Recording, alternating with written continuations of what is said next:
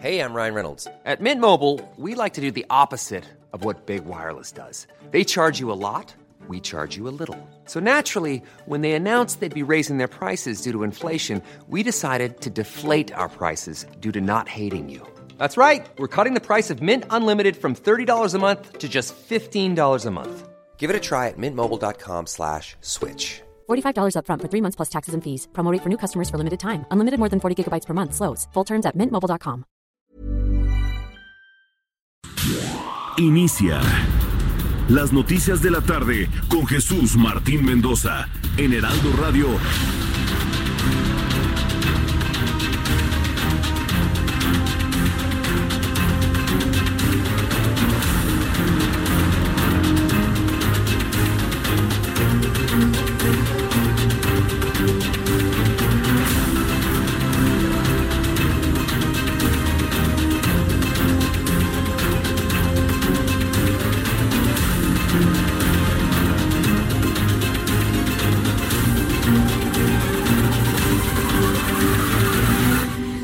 Tarde en punto, hora del centro de la República Mexicana. Bienvenidos, muy buenas tardes.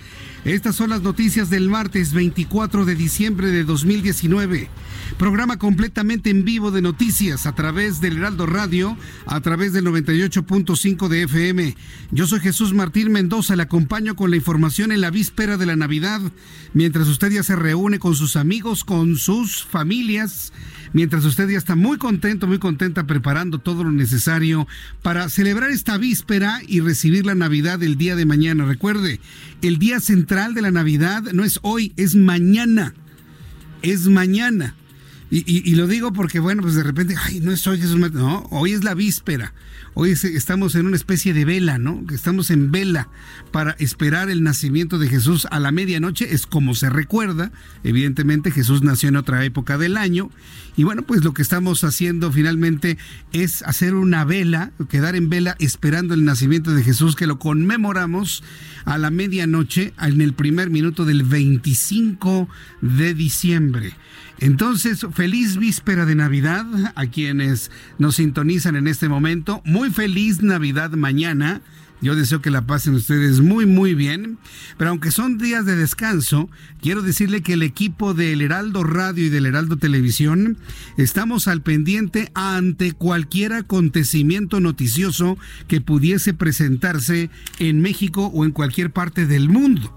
Para que usted tenga certeza de que aquí vamos a estar Aquí le vamos a acompañar, aquí estaremos con usted todo el tiempo que sea necesario. Pero por lo pronto, en esta tarde, mientras usted hace sus preparativos, le presento un resumen con las noticias más importantes. Súbale el volumen a su radio. El presidente de la República, Andrés Manuel López Obrador, indicó que existen algunas secretarías que ya iniciaron el traslado a otros estados, pero aseguró que van muy atrasados. Eso lo reconoció. Es que no es práctico. Pero bueno, vamos a ver de qué manera y escuchar de qué manera lo justificó el presidente de la República, López Obrador. Yo pienso que ya el año eh, próximo, a finales, ya vamos a tener mucho avance. Podría decir que más de la mitad. Sí, escuchó usted bien, así lo dice, más de la mitad de las secretarías de Estado este, están ya de alguna manera eh, trasladándose. Mire, ¿qué sentido tiene, por ejemplo, que se traslade una Secretaría de Educación Pública si el secretario está aquí todos los días de la semana? ¿De qué sirve que se vaya una Comisión Nacional del Agua al estado de Veracruz? Si vaya, si aquí está su directora todos los días de la semana ante las necesidades. Entonces, bueno, pues esto es lo que comentó el presidente de la República. Durante la mañana el presidente aprovechó para informar en qué sexenio se entregaron más hectáreas a la industria minera. Cedillo y Calderón son los que tienen las cifras más elevadas con 34 y 35 millones de hectáreas respectivamente.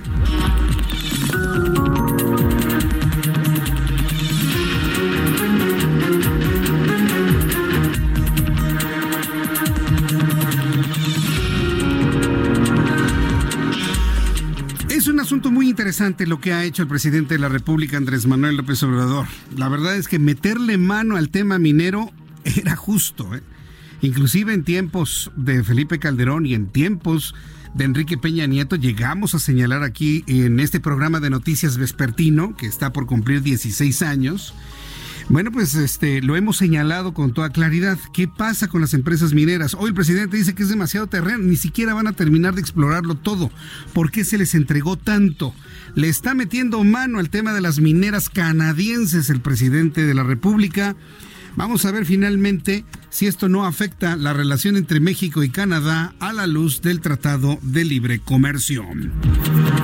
¿Se acuerda de Mario Villanueva, el gobernador de Quintana Roo que fue enviado a prisión por estar vinculado con el crimen organizado, lavado de dinero y demás? Un verdadero pájaro de cuenta. ¿Se acuerda usted de él que en tiempos de Vicente Fox fue una de las víboras y tepocatas, víboras prietas, que finalmente capturó para enviarlo a prisión, pues ya López Obrador lo va a sacar de la cárcel. Con la argumentación de que él es un hombre grande, que es un hombre enfermo y que ya merece estar en su casa. Por cuestiones de salud, Mario Villanueva, exgobernador de Quintana Roo, podría salir de prisión para seguir su condena en su domicilio, informó el presidente López Obrador. Así lo dijo durante la conferencia matutina de hoy.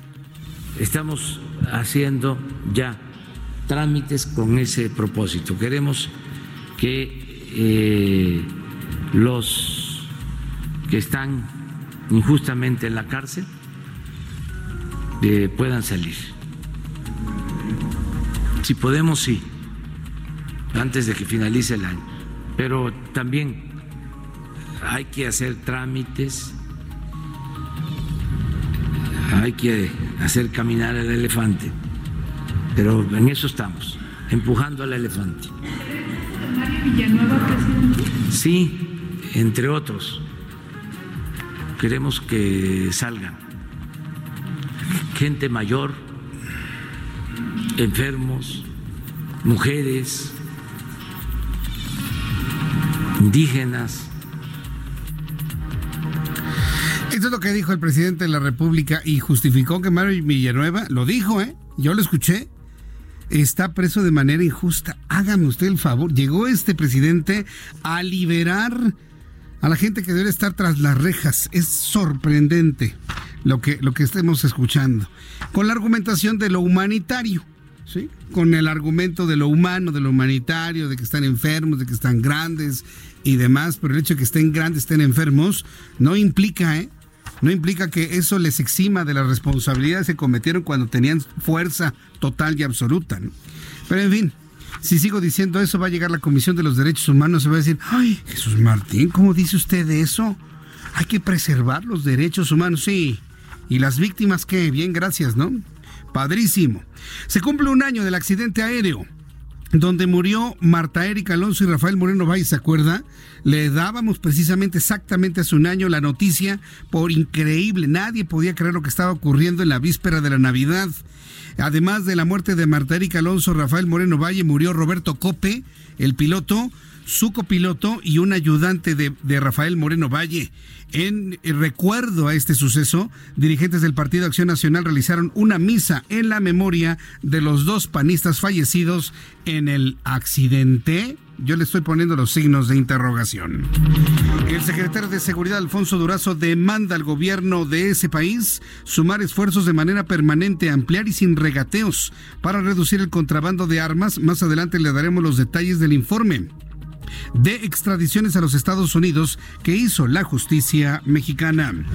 Le informo que la madre de Emilio Lozoya, Hilda Margarita Austin, recibió de regreso 4.500 pesos que había entregado en garantía para frenar su orden de aprehensión. Bueno, eh, con esos 4.500 paga la prima de la fianza. ¿sí? Y bueno, pues finalmente se los devolvieron. Para mí eso ya finalmente, pues así como que nota no es.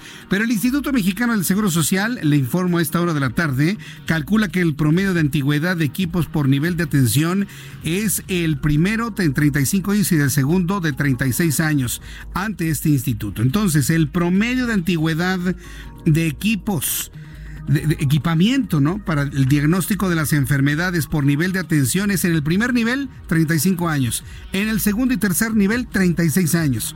Ante esto, el Instituto Mexicano del Seguro Social manifestó que está al borde del colapso en equipo e instrumental médico, problema que viene arrastrando de administraciones pasadas. Eso no es verdad.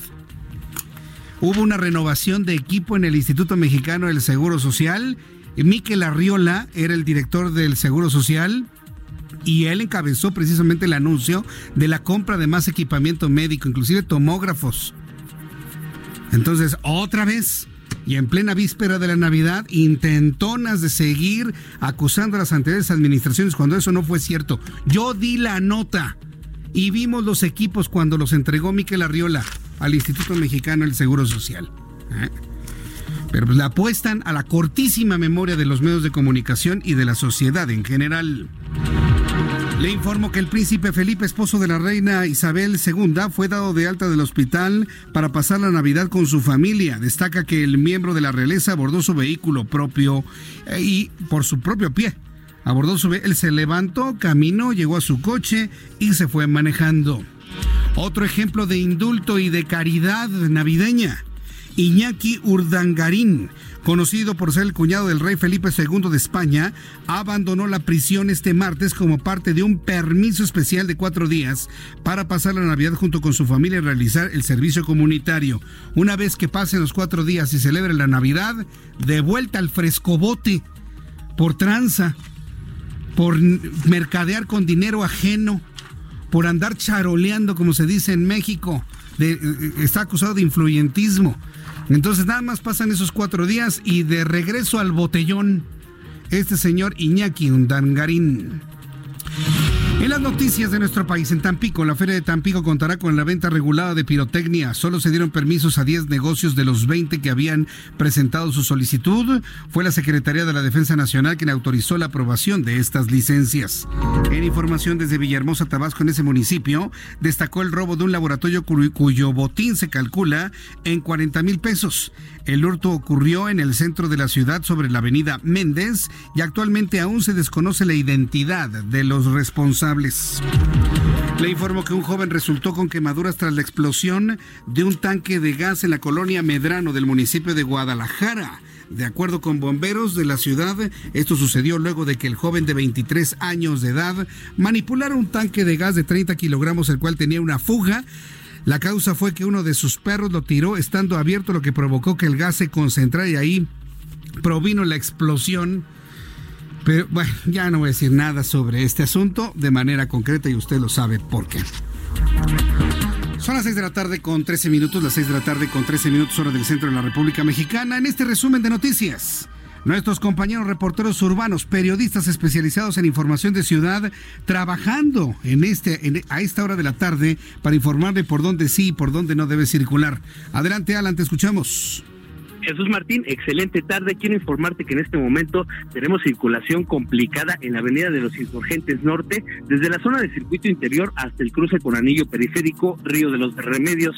En su continuación, la autopista México-Pachuca presenta avance lento hasta la primera plaza de cobro Ecatepec. Superando este punto, la circulación mejora para quienes se dirigen a las zonas de Tecámac, Coacalco, Acolman y Zumpango. La alternativa para evitar el tránsito de esta salida de la ciudad es la avenida Eduardo Molina o Centenario y la vía Morelos. Maneje con precaución y respete los límites de velocidad para que llegue con bien a su destino.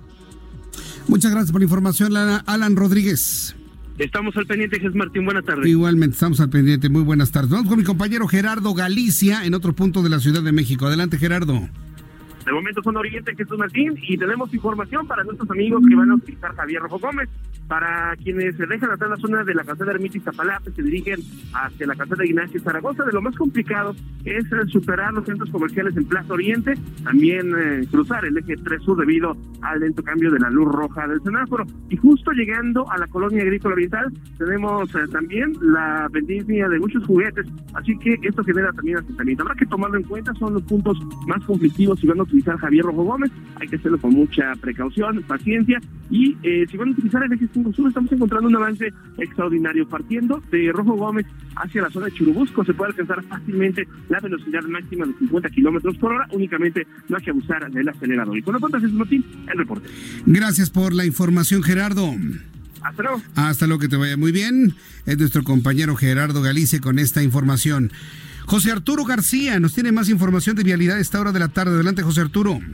Gracias, Jesús Martín. Muy buenas tardes a todos nuestros amigos de Heraldo. Y es importante el número de personas también que se están dando cita en la central de autobuses del sur, justamente el cruce de Calzada Tasqueña y Calzada de Tlalpan, en donde precisamente tenemos ya un número importante de autobuses foráneos formados a lo largo de la Calzada de Tlalpan, porque prácticamente no se están dando abasto debido a la salida que son continuas cada 20 minutos. También, Jesús Martín, tenemos un operativo importante por parte de la Secretaría de Seguridad Ciudadana a lo largo de la calzada tasqueña porque ya estaba prácticamente abarrotada esta arteria que conduce directamente a Tlalpan y la zona sur de la capital. Te comento que tuvo que ser cerrada esta última arteria a la altura del canal de Miramontes para desfogar todo el tránsito vehicular que se estaba dando cita y que prácticamente los carriles de circulación eran insuficientes en ese trayecto. Así que tómalo en consideración. Este punto está conflictivo todavía, así que recomiendo la avenida Cerro de Jesús y también Erasmo Castellanos Quinto para contrarrestar los problemas viales que estamos mencionando. Seguimos al tanto y regresamos contigo, Jesús Martín. Correcto, muchas gracias gracias por la información, eh, José Arturo.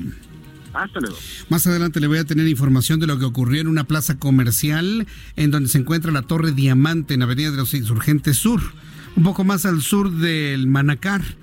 Ahí junto a un banco, junto a un banco de nuestros amigos de Santander, hay unas escaleras eléctricas que llevan hacia la parte alta de este centro comercial. Usted lo conoce, de esta plaza, pues.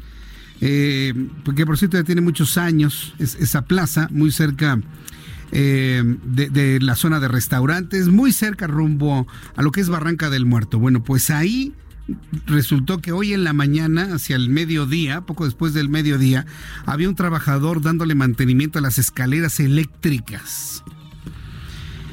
Y no se dio cuenta o no las desactivó de manera correcta. Vaya usted a saber qué pasó, pero se activaron mientras estaba el trabajador ahí. Murió prensado. Y bueno, ante el horror de la gente que se encontraba en el lugar, quedó prensado entre la maquinaria de las escaleras eléctricas este trabajador que daba mantenimiento.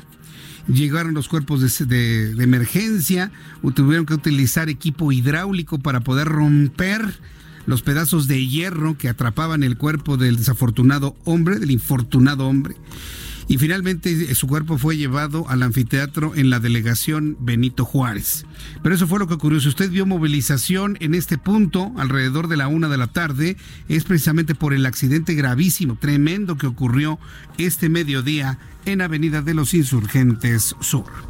Son las 6 de la tarde con 17 minutos hora del centro de la República Mexicana. Así estamos iniciando nuestro programa de noticias, pero también recordar que hoy es 24 de diciembre, es la víspera de la Navidad, la Navidad es mañana.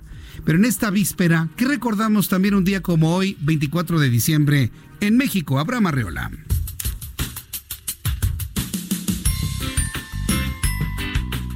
Excelente martes. Pero veamos qué sucedió en un día como hoy. Sí, sí, es la Nochebuena, pero ¿qué más ha sucedido? En 1813 ocurre la Guerra de Independencia en México. Justo ahí se produce la batalla de las Lomas de Santa María, donde las tropas insurgentes comandadas por José María Morelos son derrotadas por las tropas españolas del comandante Agustín de Iturbide.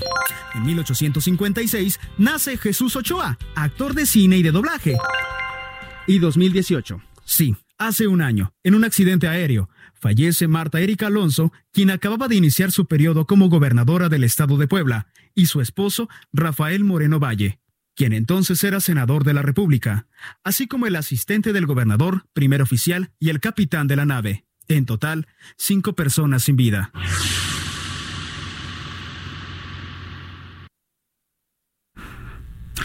Gracias, Abraham Arreola, por recordar lo ocurrido un 24 de diciembre en otros momentos de la historia. Muchas gracias a Abraham Arreola. Vamos a revisar las condiciones meteorológicas para las próximas horas. Estará haciendo frío. La buena noticia es que no hará tanto frío como en las noches anteriores. Esa es la buena noticia, que no va a ser tanto frío como en las noches anteriores. Entonces ya, eh, tomando en cuenta esto, vamos a revisar las condiciones del eh, pronóstico del tiempo, cómo nos va a tratar el el pronóstico del tiempo durante las próximas horas, sobre todo para quienes buscan desplazarse ya bien entrada la noche. El Servicio Meteorológico Nacional informa del tránsito del Frente Frío número 25 y un sistema de bajas presiones.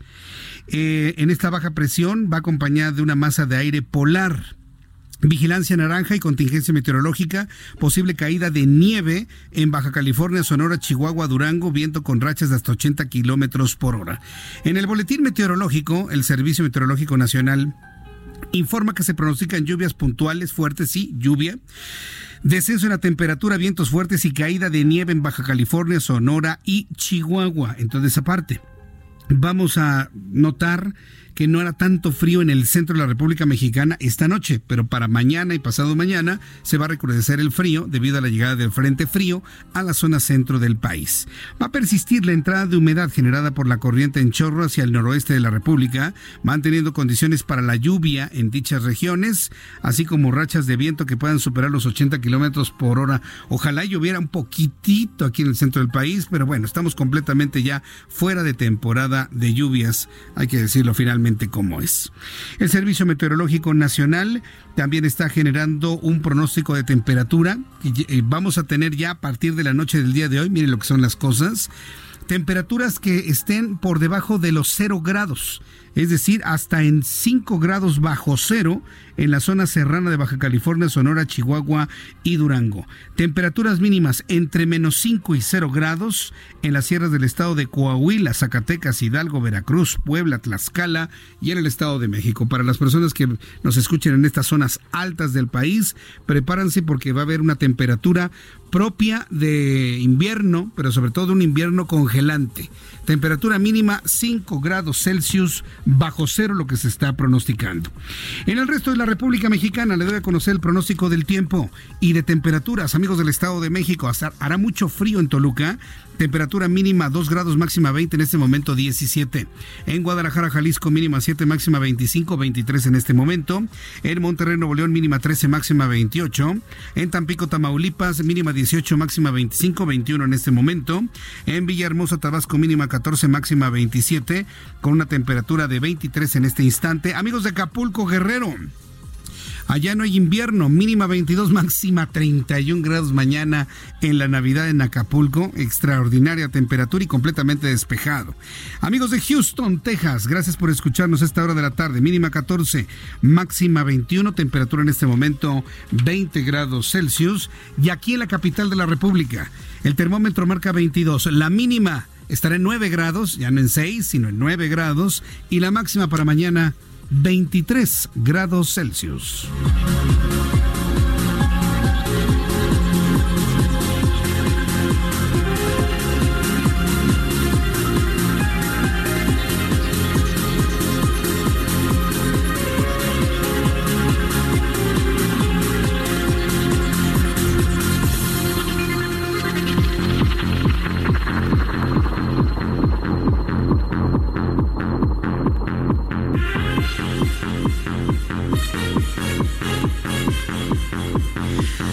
De la tarde con 23 minutos, las 6 de la tarde con 23 horas del centro de la República Mexicana. Eh, lo que nos ha informado el Servicio Sismológico Nacional es la ocurrencia de, de, varios movimientos sísmicos. Por cierto, destaca el que ocurrió a la una de la tarde, tiempo de México, en Colombia. Al sur de la ciudad de Bogotá, se registró el epicentro que cimbró todo en la ciudad de Bogotá con una magnitud de 6.2 grados en escala de Richter. Afortunadamente todo quedó en un enorme susto, no se reportaron daños materiales y mucho menos daños a las personas. Que fue una, una buena noticia, pero fue un sustazo de 24 de diciembre allá en Colombia. Aquí en nuestro país tenemos como registro de último sismo importante a las 10 de la mañana en Salina Cruz, Oaxaca, magnitud 4.1 grados. Y bueno, pues en el resto de los sismos, 4.3 en Minatitlán, Veracruz, a las 6 de la mañana con 57 minutos. Todo en orden en materia sísmica en nuestro país. Son las 6 de la tarde con 24 minutos. Yo quiero agradecerle mucho al que nos escucha a esta hora de la tarde. Antes de ir a los anuncios, quiero darle a conocer eh, las formas de contacto con el Heraldo de México. Arroba el Heraldo-MX, Instagram, arroba Heraldo de México, en Facebook, El Heraldo de México, en YouTube, El Heraldo de México. En mis cuentas personales estoy transmitiendo a través de YouTube, en el canal Jesús Martín MX. Si usted quiere participar en este chat en vivo y vernos a través de YouTube, le invito para que entre a mi canal Jesús Martín MX. En mi cuenta de Twitter, arroba Jesús Martín MX, arroba Jesús Martín MX, que por cierto ya me han enviado una gran cantidad de saludos, comentarios, opiniones, deseos para esta Navidad. Yo les agradezco muchísimo. A León Jesús Martín, este presidente está liberando a los de su especie. Te deseo una gran nochebuena. Saludos, gracias a León. Joan Ma Jesús Martín, qué gusto escucharlo. Siempre me es muy grato desde que estaba en la otra emisora con programas en vivo, sin aplausos, grabados, sin recuerdos y con originalidad. Gracias, Joan Ma. Sí, eh, sí, nosotros procuramos siempre hacerlo en vivo, aunque mañana 25, sí, mañana 25, y con la idea de que nuestro equipo de trabajo tenga descanso el día de mañana 25 de diciembre, eh, mañana el programa va a ser grabado, le presentaré algunas entrevistas, pero el día 26, 27, el resto de la semana y la siguiente semana, que es la semana donde esperamos el año nuevo, estaremos también completamente en vivo, aquí al pie del cañón, atendiendo a todo el público que escucha las noticias en la tarde con este servidor Jesús Martín Mendoza, ahora en el Heraldo Radio 98.5 de FM en el centro del país, 100.3 en Guadalajara, 92.5 en Tampico, 106.3 en Villahermosa, Tabasco, 92.1 de FM en Acapulco, Guerrero. Y ya próximamente le diré en qué otras frecuencias, tanto en la República Mexicana como en los Estados Unidos, nos podrá escuchar. Astro Raz, saludos Jesús Martín, gracias Raskolnikov, no sabes qué alegría me da el poderte saludar en este, en este día. Toño Flores Aldama, ahí sí coincido con usted, esta persona ha dado reiteradas muestras de prepotencia, debería ser destituida no solo por el comentario, sino por lo que esta respuesta representa para los gobernados, una verdadera burla. Le voy a decir qué fue lo que pasó, a lo que me está contestando Toño Flores Aldama. ¿Se acuerda que anteayer en el Aeropuerto Internacional de la Ciudad de México, una persona le reclamó al presidente, presidente, ya no cabemos en este aeropuerto, vamos por Texcoco, Texcoco, Texcoco. Y Rocío Nale, la secretaria de Energía, dice, pues vete a la tapo. ¿Qué cree que hizo Rocío Nale, la secretaria de Energía? ¿Ofrecer disculpas? Para nada. Subió un mensaje vía Twitter donde da, da a conocer las bondades de viajar en camión en la vía Tapo. No, de, verdad es de risa loca, ¿eh? Es de verdad un verdadero insulto. Una, están volados. están vueltos locos con el poder. O sea, sienten que pueden... Con, nada más van a estar cuatro años más, señora Nale. Y a lo mejor usted hasta menos.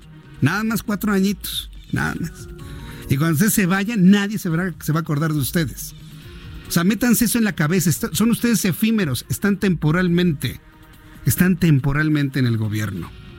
Para contestarle a la gente de esa manera y luego justificarse de esta forma grosera a través de Twitter, todavía reiterando, váyanse a la tapo, al fin que la tapo pues va a todos lados de la República Mexicana, vaya soberbia. Yo le invito para que vea usted la justificación de la señora Nale en mi cuenta de Twitter, arroba Jesús Martín MX, y deme un comentario. Arroba Jesús Martín MX, voy a los mensajes y regreso con más noticias aquí en el Heraldo Radio.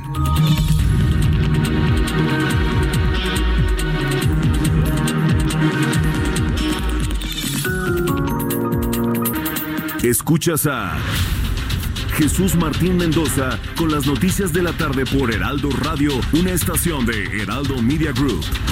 Heraldo Radio, la H que sí suena y ahora también se escucha.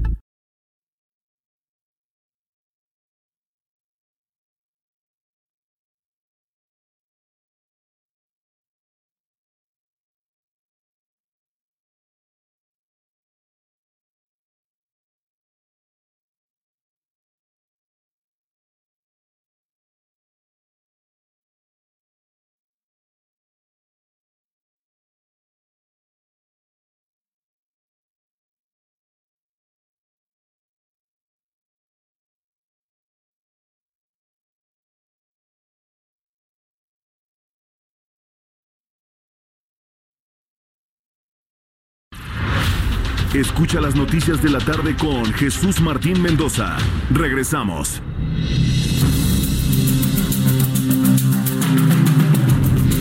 Son las 6 de la tarde con 34 minutos, las 6 de la tarde con 34 minutos. El 24 de diciembre es la víspera de la Navidad, pero desde el punto de vista informativo, político, quedará marcado por el resto de los años por la muerte de dos integrantes del Partido Acción Nacional. Una gobernadora en funciones, Marta Erika Alonso, gobernadora de Puebla, senador de la República, Rafael Moreno Valle, también exgobernador del Estado de Puebla. El compromiso del presidente de la República, Andrés Manuel López Obrador, era tener un informe pormenorizado lo más pronto posible. En una, en una segunda mención, lo recordamos claramente, se comprometió a que a más tardar en un año se conocería la versión de los hechos. Hoy se está cumpliendo un año y ayer Javier Jiménez Espriu dio unas explicaciones, pero tipo cantinflas. Le daba vueltas y demás. Y luego lo que a mí en lo personal me pareció todavía más preocupante e inclusive hasta insultante, es que diga, es que no se trató de un atentado porque no se encontraron explosivos. Sea, este señor piensa que nosotros eh, tenemos una mente que nada más está en, en las series de televisión, como si los atentados o los sabotajes nada más se hicieran con explosivos. O sea, es, increíble que un secretario de Estado informe así a la sociedad en general.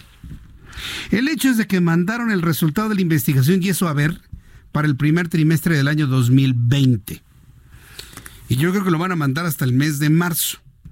El caso es que la presión hacia el gobierno de Andrés Manuel López Obrador para una explicación de lo que ocurrió con ese helicóptero eh, cada vez aumenta más. Tengo en la línea telefónica a Fernando Rodríguez Doval. Eres integrante del Comité Ejecutivo Nacional del PAN y lo he invitado porque Marco Cortés, quien es el líder de este partido, pues duda del informe sobre la caída de este helicóptero allá en el estado de Puebla. Fernando Rodríguez Doval, me da mucho gusto saludarte. Bienvenido, muy buenas tardes. ¿Cómo, estás? Jesús Martín, buenas tardes. Un saludo a ti y a todo el auditorio. ¿Qué, cuál es la posición del PAN ante lo informado ayer por el señor Javier Jiménez Espriu? Pues mira, verdaderamente estamos muy ofendidos, estamos francamente agraviados, así nos sentimos por este gobierno federal, que un año después, pues no ha dado la más mínima información acerca de qué ocurrió en aquel misterioso y trágico suceso que, como tú bien relatabas, le costó la vida a la gobernadora de Puebla, Marta Alonso, por cierto, primera gobernadora de Acción Nacional, y al que era entonces el coordinador de los senadores del Partido Acción Nacional, Rafael Moreno Valle, además de otras tres personas que los acompañaban. Es decir, estamos hablando de dos figuras políticas de enorme eh, importancia, del máximo rango político en nuestro país, un coordinador de senadores, una gobernadora, y parece mentira, pero un año después no sabemos qué fue lo que pasó, no sabemos si verdaderamente fue un accidente, lo cual pues hoy dudamos porque lo único que sí sabemos es que ese día había unas condiciones meteorológicas inmejorables, que los pilotos eran personas perfectamente capacitadas y con mucha experiencia, que aparentemente el helicóptero estaba en perfecto estado, pero claro, tampoco podemos nosotros asegurar que haya sido un atentado. Sin embargo, por supuesto, hay suspicacias y hay sospechas. Y eso es por culpa del gobierno, por su irresponsabilidad al no dar información certera un año ya después de estos tan lamentables sucesos. Así que en Acción Nacional nos sentimos, como te decía, agraviados. Ese es un desprecio del presidente López Obrador hacia el principal partido de la oposición, el no dar información de qué fue lo que realmente pasó ese trágico 24 de diciembre del año 2018. Ahora bien, eh, las explicaciones las mandaron hasta el año que entra. Eh, ¿Cuánto tiempo más eh, se puede esperar a una resolución clara, concreta de lo ocurrido con este helicóptero? Porque así nos pueden llevar todo lo que resta del sexenio. ¿eh?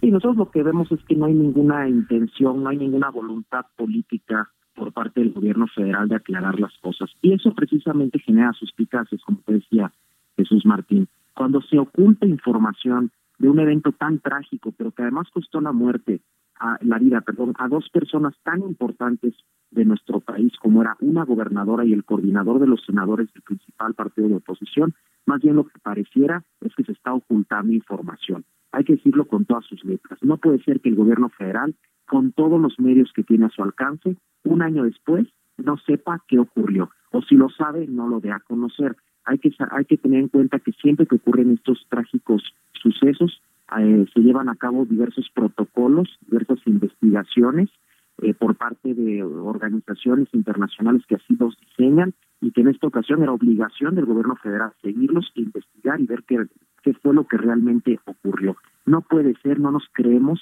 nosotros no somos ingenuos, que un año después salga el secretario de Comunicaciones y Transportes el día de ayer a decir que todavía no tienen información y seguir pateando el, bote ahora hasta hasta marzo del próximo año, pero seguramente, como bien tú lo, has dicho, Jesús Martín, así seguirán mucho tiempo más. Aquí lo que ha quedado acreditado en este año, lo único que ha quedado claro es que no hay la voluntad del gobierno federal de aclarar este suceso. Y eso para nosotros supone un enorme desprecio hacia el Partido Acción Nacional, pero no solamente hacia el Partido Acción Nacional en, en, el cual militaban estas dos personas que fallecieron, sino hacia todos los mexicanos que tienen todo el derecho de conocer qué fue lo que pasó con estas dos personalidades políticas de primerísimo nivel.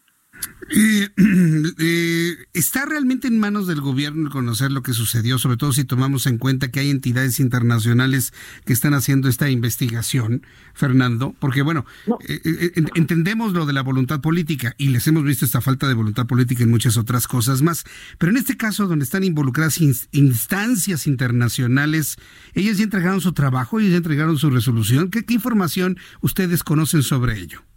No, lo que lo que sabemos es que el gobierno es el encargado de coordinar las investigaciones. A tal grado que, como tú bien lo, señalabas, Jesús Martín, el mismo día del accidente, bueno, ya no sabemos si fue accidente o no, el presidente Andrés Manuel López Obrador inmediatamente a través de sus redes sociales dijo que esto se iba a aclarar y que él iba a hacer todo lo que estuviera en sus manos para que se conociera la verdad. Y así lo, lo dijeron a los, los siguientes días el propio presidente, el secretario de Comunicaciones y Transportes, y desgraciadamente esto no ocurrió así. Y lo que en cambio sí vemos hoy en día es un gobernador en Puebla, señor Barbosa, que llevó agua a su molino, que en su momento incluso de manera completamente irresponsable, insultante, obscena, dijo que había sido un castigo divino la muerte de Rafael Moreno Valle y de Martérica Alonso, y que todos estos sucesos lo único que ocasionaron fue que alguien que no ganó las elecciones hoy esté gobernando en Puebla, porque hay que recordar que Marta Erika Alonso había ganado las elecciones, incluso las instancias jurisdiccionales a nivel local y a nivel federal así lo habían acreditado, llevaba 10 días apenas como gobernadora cuando este trágico suceso acabó con, con su vida. Y desgraciadamente un Estado que los ciudadanos habían votado por acción nacional para que continuara gobernándolo, hoy está en manos de un personaje verdaderamente impresentable como es Luis Miguel Barbosa. Sí, yo, yo estoy en coincidencia total con, con esa apreciación. Ahora, el Partido Acción Nacional ha sufrido la pérdida de políticos de primerísimo nivel en los de, 10 años a la fecha, este, Fernando, eh, Juan Camilo Mourinho, Ramón Martín Huerta, Francisco Blake Mora, Marta Erika Alonso, Rafael Moreno Valle. ¿Qué es lo que está sucediendo? ¿Por, qué el PAN está perdiendo figuras tan importantes y de manera tan trágica? Pues mira, cada, cada circunstancia ha sido diferente. En efecto, al Partido Acción Nacional nos han tocado momentos muy difíciles, Jesús Martín, eh, y además otros personajes que han muerto también eh, de manera natural, digamos, por muy lamentables enfermedades. Recuerdo a Carlos Abascal, Alonso Luján, y en efecto han sido 10, 15 años muy complicados, pero bueno, pues ahí estamos, ahí seguimos somos hoy en día la principal fuerza de oposición del país, gobernamos en 10 estados, en casi 400 municipios, eh, y en ese sentido seguimos siendo un partido que a pesar de estos eh, trágicos acontecimientos, pues eh, seguimos contando con la confianza de millones de mexicanos y hoy en día pues aspiramos a, a mantenerla y por supuesto a consolidarnos como la gran alternativa a este régimen del presidente López Obrador. Bueno, pues entonces eh, se atraviesan estos días que son de descanso, de la Navidad y demás. ¿Habrá alguna acción, una exigencia clara, concreta al gobierno de López Obrador el 2 de enero, por decir algo, para que entregue eso cuanto antes para poder saber finalmente qué es lo que pasó? Porque te voy a decir una cosa, Fernando Rodríguez Doval. Yo en lo personal 300, ya, ya, ya lo huelo, que le van a echar la culpa a Roberto Cope, el piloto. Pues mira, nosotros no vamos a quitar el dedo del renglón. De aquí a marzo, que es cuando el gobierno se comprometió a entregar supuestamente el informe definitivo, estaremos presionando y diciendo todos los días. Y por supuesto no vamos a aceptar eh, que ocurra estas estas eh, cosas como las que tú sugieres y que tristemente pareciera que tienes que tienes razón de que le van a echar la culpa al piloto, porque además déjame decirte que el piloto Roberto Cope era un personaje muy destacado, yo tuve la oportunidad de conocerlo porque fue mi profesor de deportes. También, también fue mi profesor de deportes en el Instituto México. Compartimos ese mismo origen, sí. Así es, así es, querido Jesús Martín. Y era un tipo verdaderamente extraordinario como persona, pero también como profesional de la aviación. Era un piloto destacadísimo. Y también a él hay que rendirle un, homenaje junto a las otras dos personas que junto con Rafael Moreno Valle y Martérica Alonso fallecieron hace hoy tristemente un año. Bien, pues eh, eh, ojalá y conozcamos la verdad pronto y bueno, pues llegan los momentos en los cuales tenemos que hacer una pausa en el camino, darnos un abrazo, desearnos una feliz Navidad, esperar un buen arranque del año 2020 y pues yo te agradezco mucho Fernando Rodríguez Doval que me hayas tomado la llamada telefónica en esta tarde del 24 de diciembre. Un saludo para ti, para todo tu equipo de trabajo, para toda tu familia, los mejores deseos del Heraldo para todos ustedes, estimado Fernando. Igual, muchas gracias a ti, querido Jesús Martín, los mejores deseos para ti, tu familia y para todo el auditorio y todos los que trabajan ahí en el Heraldo. Un abrazo muy fuerte y lo, mejor para el próximo año. Fuerte abrazo, igualmente. Hasta pronto. Gracias. Fernando Rodríguez Doval, miren también, conoció a Roberto Cope. Roberto Cope fue mi profesor de deportes cuando yo iba en la primaria, en el Instituto México, ahí en la colonia del Valle. Y le tocó como profesor de deportes en el gloriosísimo CUM, donde yo también soy egresado, en el Centro Universitario México, también en la Colonia del Valle. Es decir, existimos muchas personas que conocimos al piloto, a Roberto Cope, que llevaba a Marta Erika Alonso y a Rafael Moreno Valle. Y conocíamos su entereza, su responsabilidad, su entrega. Si él se hubiese sentido mal de salud, no vuela. Así, no vuela. ¿Sabes qué? Me siento mal, no, no estoy bien no hubiese dejado de revisar la aeronave. O sea, no era un irresponsable, de verdad. Bueno, pues es, un verdadero misterio lo que ocurrió con, con este fallecimiento de Marta Erika Alonso y Rafael Moreno. Yo, yo acababa de verlos, fíjese, el año pasado. Nos saludamos en, el, en la Fórmula 1 en el mes de octubre. Tenía, tenía pocas semanas que nos habíamos visto, que nos habíamos saludado y de verdad fue un verdadero impacto lo ocurrido hace un año. Independientemente de que hayan sido de oposición y del PAN, como personas, como seres humanos, como buenos amigos, la verdad fue una, una, noticia muy triste y muy impactante. Bueno, son las 6 de la tarde con 44 minutos, 6 de la tarde con 44 horas del centro de la República Mexicana. Hoy el presidente de la República, Andrés Manuel López Obrador, reconoció que el cambio de sede de las secretarías de Estado a diferentes puntos de la República Mexicana. Yo pensé que ya ni se acordaba de esa idea. ¿eh? ¿Por qué? Porque eh, yo pensé que ya no se acordaba. Porque por un lado, fíjese lo que le voy a platicar. Por un lado, dice López Obrador, que se vayan las secretarías a otras entidades de la República. Pero por otro lado, ¿qué hizo la semana que está terminando?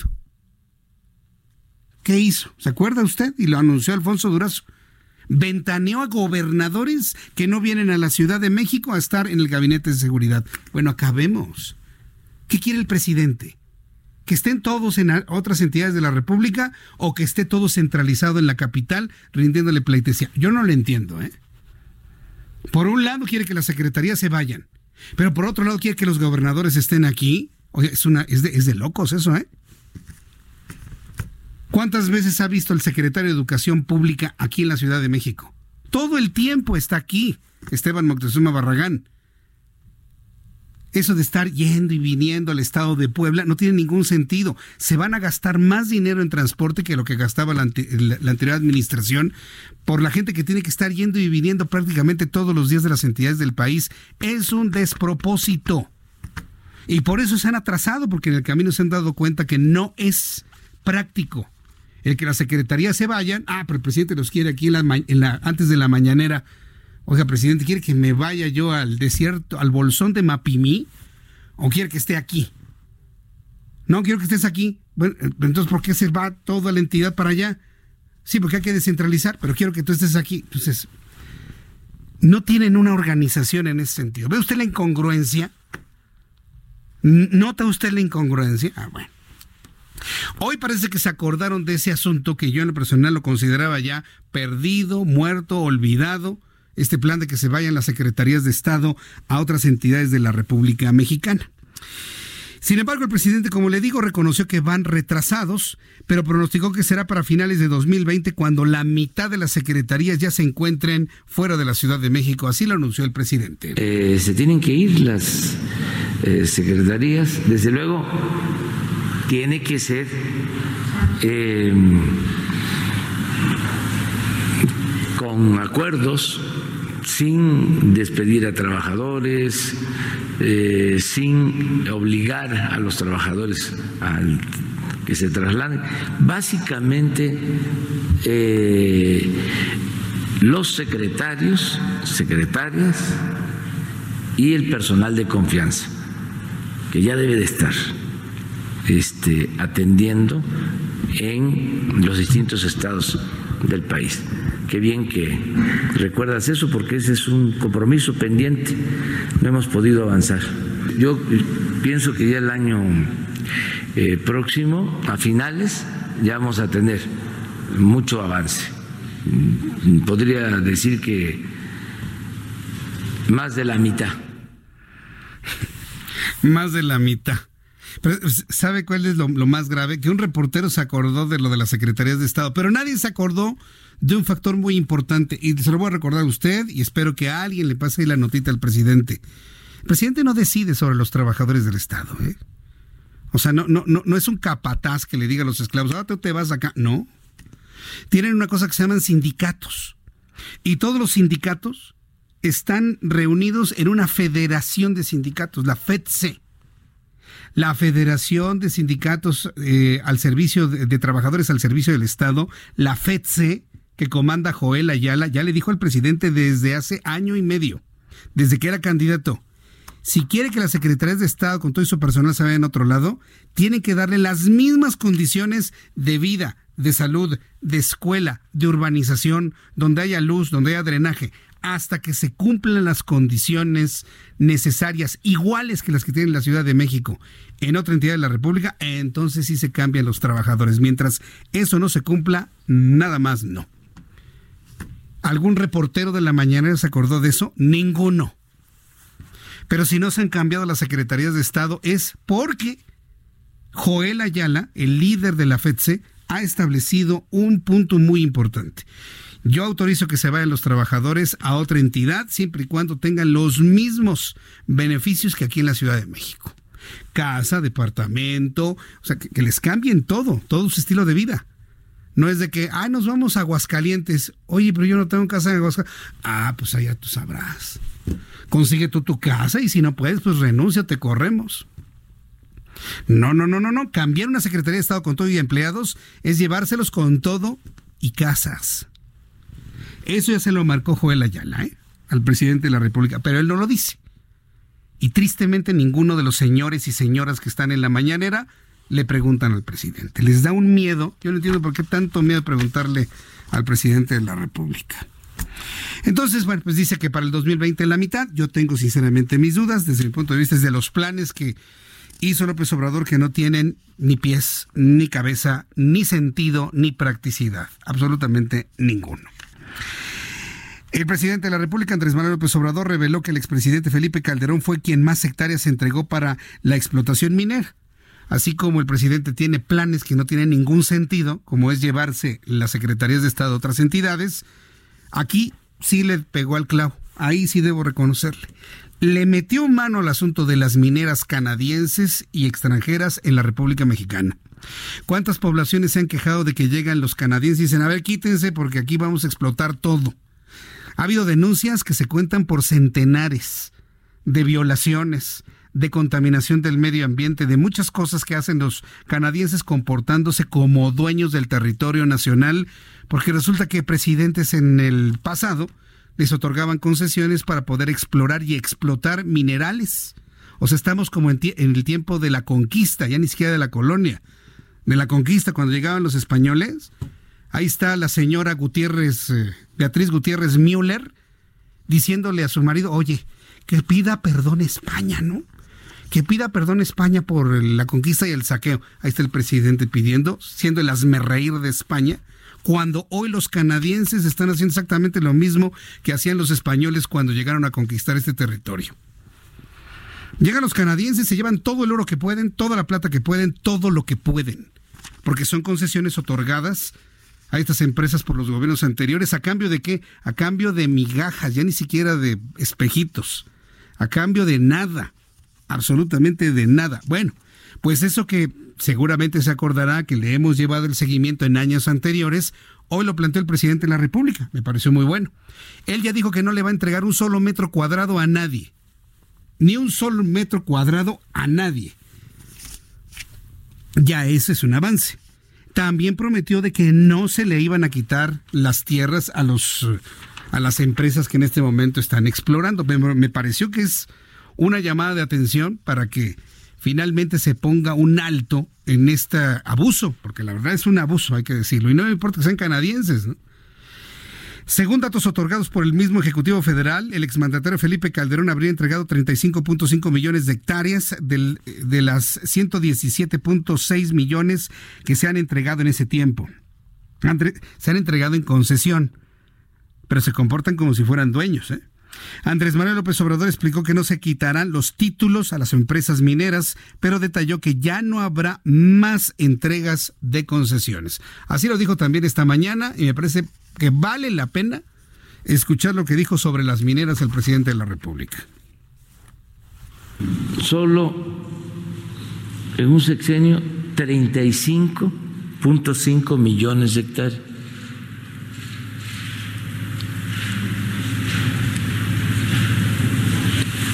En un sexenio se entregó todo lo que se enajenó de suelo patrio durante el porfiriato, que fueron como 30 millones de hectáreas, mediante las compañías delindadoras. Entonces, aquí también la pregunta es, ¿para qué tanta superficie?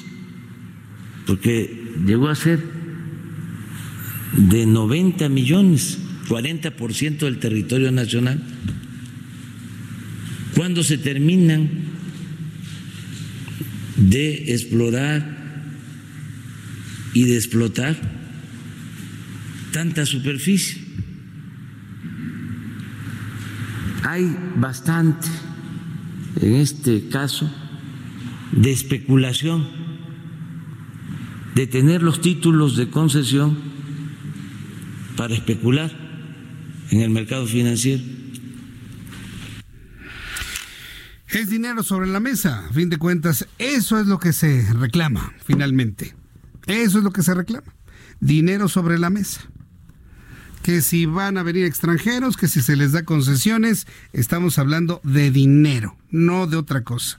De dinero. Ah, qué cochino dinero, ¿verdad? Siempre está absolutamente en todo absolutamente en todo. Bueno, pues eso fue lo que comentó el presidente de la República durante su conferencia matutina. Expuso que Calderón concesionó 35.5 millones de hectáreas. Mire, ya, es lo de menos. ¿Quién fue el que más lo hizo? Yo creo que se excedieron en eso. Fue como que una especie de, de no sé, quedar bien con Canadá, que son los principales que están explotando nuestro territorio nacional. Entonces, ahí tendría el presidente en sus manos algo interesante para hacer ¿eh? en materia minera. Te digo, hoy los canadienses y otras empresas mineras están llevando la riqueza de este país en costales.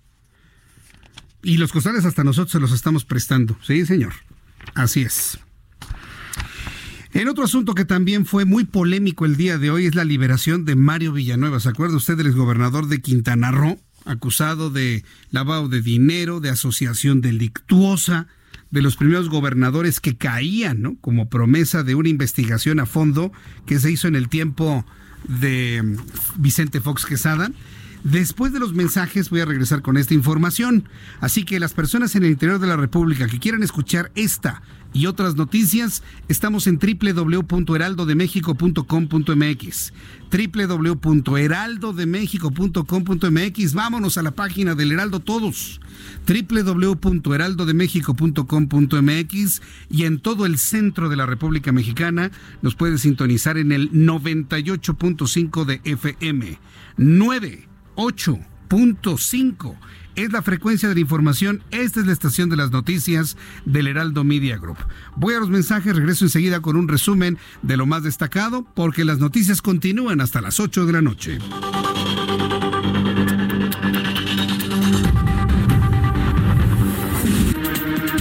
Escuchas a Jesús Martín Mendoza con las noticias de la tarde por Heraldo Radio, una estación de Heraldo Media Group. Escucha la H. Heraldo Radio.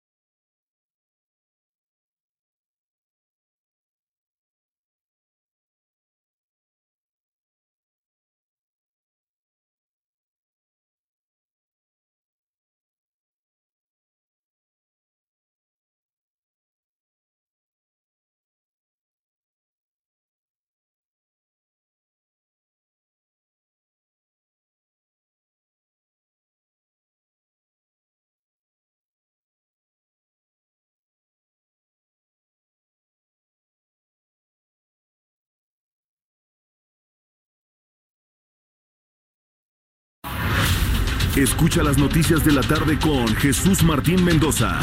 Regresamos.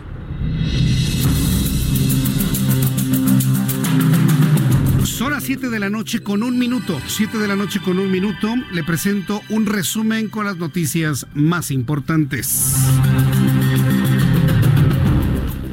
Expresidente de Bolivia, Evo Morales, aseguró a través de su cuenta de Twitter que en su país muchas familias no podrán festejar la Navidad por falta de personas que han sido asesinadas. El mensaje dejó entrever que no hay libertad en su país y aseguró que esto no cambiará pronto. El mensaje de Morales, la verdad, no vale la pena ni siquiera reiterarlo, Bolivia está en paz, Bolivia está tranquila, las familias, como en todos los países de Latinoamérica, van a celebrar su Navidad. Habrá quienes no puedan, que están en una situación de pobreza, habrá quienes lleguen a estas fechas sumamente tristes, pero también hay quienes están muy alegres en esta Navidad y en el Año Nuevo, porque Evo Morales ya no es su presidente. Hay que decir las cosas como son. ¿Para qué le leo el mensaje de Evo Morales si evidentemente nace de donde usted ya sabe? Durante esta tarde han confirmado que una avioneta con dos pasajeros perdió contacto con autoridades de aviación tras despegar del Aeropuerto Internacional de Hermosillo. General Ignacio Pesquera y dirigirse a Guerrero Negro en Baja California Sur. La Subsecretaría de Protección Civil de Baja California Sur informó que se trata de una aeronave Cessna 208 Caravan, la cual perdió contacto a 49 millas náuticas sobre el mar de Cortés. La avioneta debería llegar a las 8.15 del martes a Guerrero Negro, sin embargo, nunca arribó a su destino. El piloto ha sido identificado como Alfonso Palomares y el pasajero como Carlos Zárate. Información desde el Vaticano. Hoy se realizó allá en el Vaticano, bueno, en este momento ya son allá las 2 de la madrugada, pero más temprano el Papa Francisco encabezó la tradicional Misa de Gallo. En la homilía hizo un llamado para cambiar el mundo, la iglesia y la historia. El Papa Francisco ofició en Roma la tradicional misa de gallo en la Basílica de San Pedro en el inicio de las celebraciones por la Navidad y el Año Nuevo. Estuvieron presentes 10.000 personas en la Plaza de San Pedro. El Papa Francisco tiene 83 años. Hizo un llamado a cambiar el mundo, a cambiar a la iglesia, a cambiar la historia, al celebrar su séptima misa de gallo como Papa, como el máximo líder de la Iglesia Católica en el mundo. En un mensaje centrado en la gratitud, que para la tradición católica tiene la figura de Jesucristo, el pontífice evitó criticar el consumismo o la voracidad humana como lo había hecho en años anteriores. El Papa Francisco, su santidad, dirigirá su mensaje de Navidad Urbi et Orbe, en el que repasará su preocupación por varios de los conflictos actuales en el mundo, incluidos Siria y Venezuela. Además, impartirá la bendición a Roma y el mundo de, Roma hacia el mundo desde el balcón de la logia central de la Basílica. Mañana, 25 de diciembre, es un día muy importante con esta bendición y mensaje Urbi et Orbe, es decir, de Roma hacia todo el mundo. Y bueno, pues estaremos informándole el contenido del mensaje en nuestros servicios informativos. Son las noticias en resumen. Le invito para que siga con nosotros. Yo soy Jesús Martín Mendoza.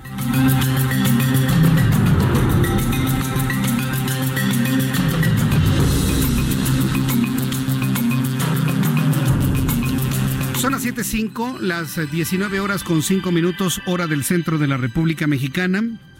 Está usted escuchando el Heraldo Radio 98.5 de FM. Yo soy Jesús Martín Mendoza que le acompaño con las noticias.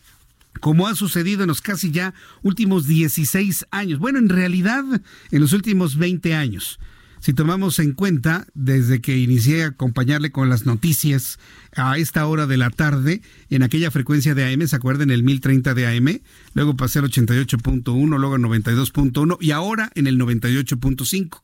Si sumamos toda esa trayectoria de noticiarios vespertinos, pues en este año 2019 cumplí 20 años de estar acompañando con las noticias en la tarde. 20 años se dicen súper fácil, ¿eh? Pero no existe quien los pueda aguantar estar con usted en diferentes horarios. Primero estuve de 6 de la tarde a 9 de la noche, luego de 5 de la tarde a 9 de la noche, luego de 5 de la tarde a 8 de la noche. Y bueno, pues en esta etapa estamos de 6 a 8 de la noche. Y yo sé que hay varias personas que me han dicho que si podemos empezar a las 5 de la tarde. Créame que todas esas peticiones a través de nuestras redes sociales y a través de nuestras cuentas de Twitter y las cuentas también del Heraldo de México están donde deben estar, en la dirección general de nuestra emisora Así que bueno, pues vamos a esperar cuáles serán las decisiones en el futuro para esta petición que muchos amigos nos han hecho desde hace mucho tiempo, que nuestro programa dure tres horas como sucedía hace algunos meses, por supuesto. Bien, vamos a continuar con la información a esta hora. Vamos con mi compañero Gerardo Galicia. Nos tienen información de la vialidad nuestros compañeros reporteros urbanos. Adelante, Gerardo. Tenemos un avance cada vez más rápido, Jesús Martín. Excelente tarde-noche. Eh, en distintas arterias de, de, la capital. Acabamos de recorrer el eje 3 Sur, una verdadera autopista. Hay que manejar con mucha precaución si dejan atrás la avenida Canal de Río Churubusco y se dirigen hacia el circuito bicentenario, hacia el viaducto, hacia la zona del eje 3 Oriente. Hay muchísimos automovilistas ya eh, abusando del acelerador, pasan prácticamente volando sobre el eje 3 Sur, así que habrá que tomarlo con mucha calma y tener precaución si van a utilizar ejes viales. Y el circuito bicentenario no es la excepción. Si dejan atrás el eje 3 Sur con rumbo a la viga, en carriles centrales pueden avanzar sin ningún problema. Lo, las dificultades están en el sentido opuesto del eje 3 sur hacia la zona del viaducto, hacia el aeropuerto. Van a avanzar lento por los pasos a desnivel eh, a la altura del viaducto, precisamente llegando a la casa de Ignacio Zaragoza. Por lo pronto, Jesús Martín, el Gracias por la información, Gerardo Galicia. Hasta luego. Hasta luego, que te vaya muy bien. Vamos con mi compañero Alan Rodríguez. ¿En qué zona de la ciudad te encuentras, Alan? Jesús Martín, información importante para nuestros amigos al norte de la ciudad. Avenida Puerto Acapulco, en la colonia Casas Alemán de la alcaldía de Gustavo Amadero, presenta circulación complicada entre Camino de la Liga y San Juan de Aragón. Para quienes se desplazan por la zona, le informamos que presenta obras en la circulación de norte a sur, por lo que se está compartiendo el sentido en el carril contrario. El problema de la vialidad se hace más difícil en este punto por la presencia de dos bazares navideños que están recibiendo un gran número de visitantes. Le recomendamos evitar la zona y si desea ahorrar tiempo en su trayecto, utilizar como alternativa la lateral de Gran Canal. Gracias por la información, Alan. Jesús Martín, estamos al pendiente. Excelente noche. Excelente, noche, excelente noche, que te vaya muy bien. José Arturo García, ¿qué nos informas a esta hora de la tarde? Te escuchamos. Gracias, Jesús Martín. Muy buenas noches. Exactamente, es la zona de la calzada de Tlalpan, tránsito constante, proveniente de la zona de Portales en dirección hacia la intersección hacia Quevedo. Más adelante hay algunos asentamientos para ingresar hacia el viaducto Tlalpan y continuar con dirección hacia la caseta México-Cuernavaca, la autopista con el mismo nombre en el kilómetro 23 más 360. Tómelo muy en consideración, hay muchos pacientes que ya están abandonando el distrito o la Ciudad de México, así que tómelo en consideración y maneje con mucha precaución, por supuesto, evitando el alcohol a toda costa. Le comento que en el sentido opuesto el tránsito es constante proveniente de esta autopista y en dirección hacia la calzada del Hueso, la intersección hacia la calzada de Tasqueña y en la central de autobuses del sur. El reporte que tenemos y regresamos contigo, Jesús Martín. Muy bien, muchas gracias por la información, José Arturo. Hasta luego. Hasta luego, que te vaya muy bien. Y bueno, pues eh, hoy, hoy ocurrió aquí en la capital de la República un accidente horrible, horrible. Mire, le voy a decir por qué nos parece horrible. Seguramente usted en las redes sociales, creo que hubo hace algunos meses que se pusieron, se fueron muy populares, muy virales, algunos videos de otros países, ¿no? Principalmente países asiáticos, en donde se ven las cámaras de seguridad donde la gente va subiendo por escaleras eléctricas y de repente esas se abren se abren y la gente es tragada literalmente por las escaleras eléctricas. Todavía funciona. Se detienen porque evidentemente se prensan a las personas que son tragadas. Falta de mantenimiento, fractura de alguno de los elementos, lo que usted guste y. Se volvieron virales esos videos. Eh, nada más de verlos, se queda uno con un verdadero miedo a subirse a las escaleras eléctricas. Yo le platico eso no, no para generarle miedo, sino por el fenómeno que ocurrió viral en redes sociales hace algunos meses y aparecían decenas de videos ¿eh? de diversos accidentes donde la escalera eléctrica se detiene, se abre, se traga a la gente. Pasó en el metro, ahora que estoy recordando, el año pasado, algunas escaleras que se detenían, ¿sí? Que se detenían completamente. Eh, y entonces la gente se empezaba a caer, eh, no sé, como que se hacía como perdía los escalones, la escalera eléctrica, la gente se caía, no era una cosa verdaderamente espantosa. Hubo lesionados. Son peligrosas las escaleras eléctricas si usted no le pone atención. En un centro comercial que está ahí en la colonia del Valle, ahí en la calle de Universidad, yo recuerdo que íbamos subiendo toda la familia y yo por las escaleras eléctricas. Adelante iba una señora grande. Una señora, yo creo que debe tenido unos 78, 79, ella se veía grande, pero traía su pantalón, fíjese lo que le voy a decir, traía su pantalón eh, muy hacia los zapatos. Pues cuando llegan las escaleras eléctricas a donde, a donde entran, se come el pantalón, la, maquinaria, la señora cae y se dio un golpe tremendo en la cabeza. Todos tratamos de ayudarla, a saber si estaba bien. Al parecer estaba bien, pero se dio un golpe muy fuerte. Evidentemente el mecanismo se detuvo. Personalmente nosotros también vivimos algo en la Plaza Coyoacán, en sus escaleras eléctricas. Iba subiendo mi esposa, iba Ian, iba mi hija Eva, mi hija Eva adelante, venía con unos zapatos de estos que tienen suela de goma. Tenga mucho cuidado con los crocs. No eran crocs, pero era una, era creo una suela de, de, látex, esas, que tienen muy buen agarre en el suelo. Pues venía subiendo y en la misma posición la maquinaria se tragó el zapato de mi hija. De milagro no le pasó nada en su pie, no le pasó nada absolutamente, porque en el momento que sintió que algo le quitaba el zapato, ella quitó el pie y se lo tragó la punta. Se detuvieron las escaleras y en el momento que se sacó el, zapato del, de ahí de la prensa, no, era impresionante cómo se había roto, se había partido completamente el, el zapato. O sea, son maquinarias que hay que tener mucho cuidado. Yo siempre he insistido en que uno debe tener mucho cuidado en las escaleras eléctricas, no ir jugando, revisar que los zapatos no peguen entre los metales, que no tenga usted faldas largas o pantalones largos porque se pueden atorar. Tome las medidas correspondientes. Yo pensé que eso había pasado en las escaleras eléctricas del centro comercial de Insurgente Sur, ahí eh, donde está la, la torre Diamante. Pues resulta que estaba un señor de mantenimiento de las escaleras eléctricas, dándole mantenimiento a las escaleras.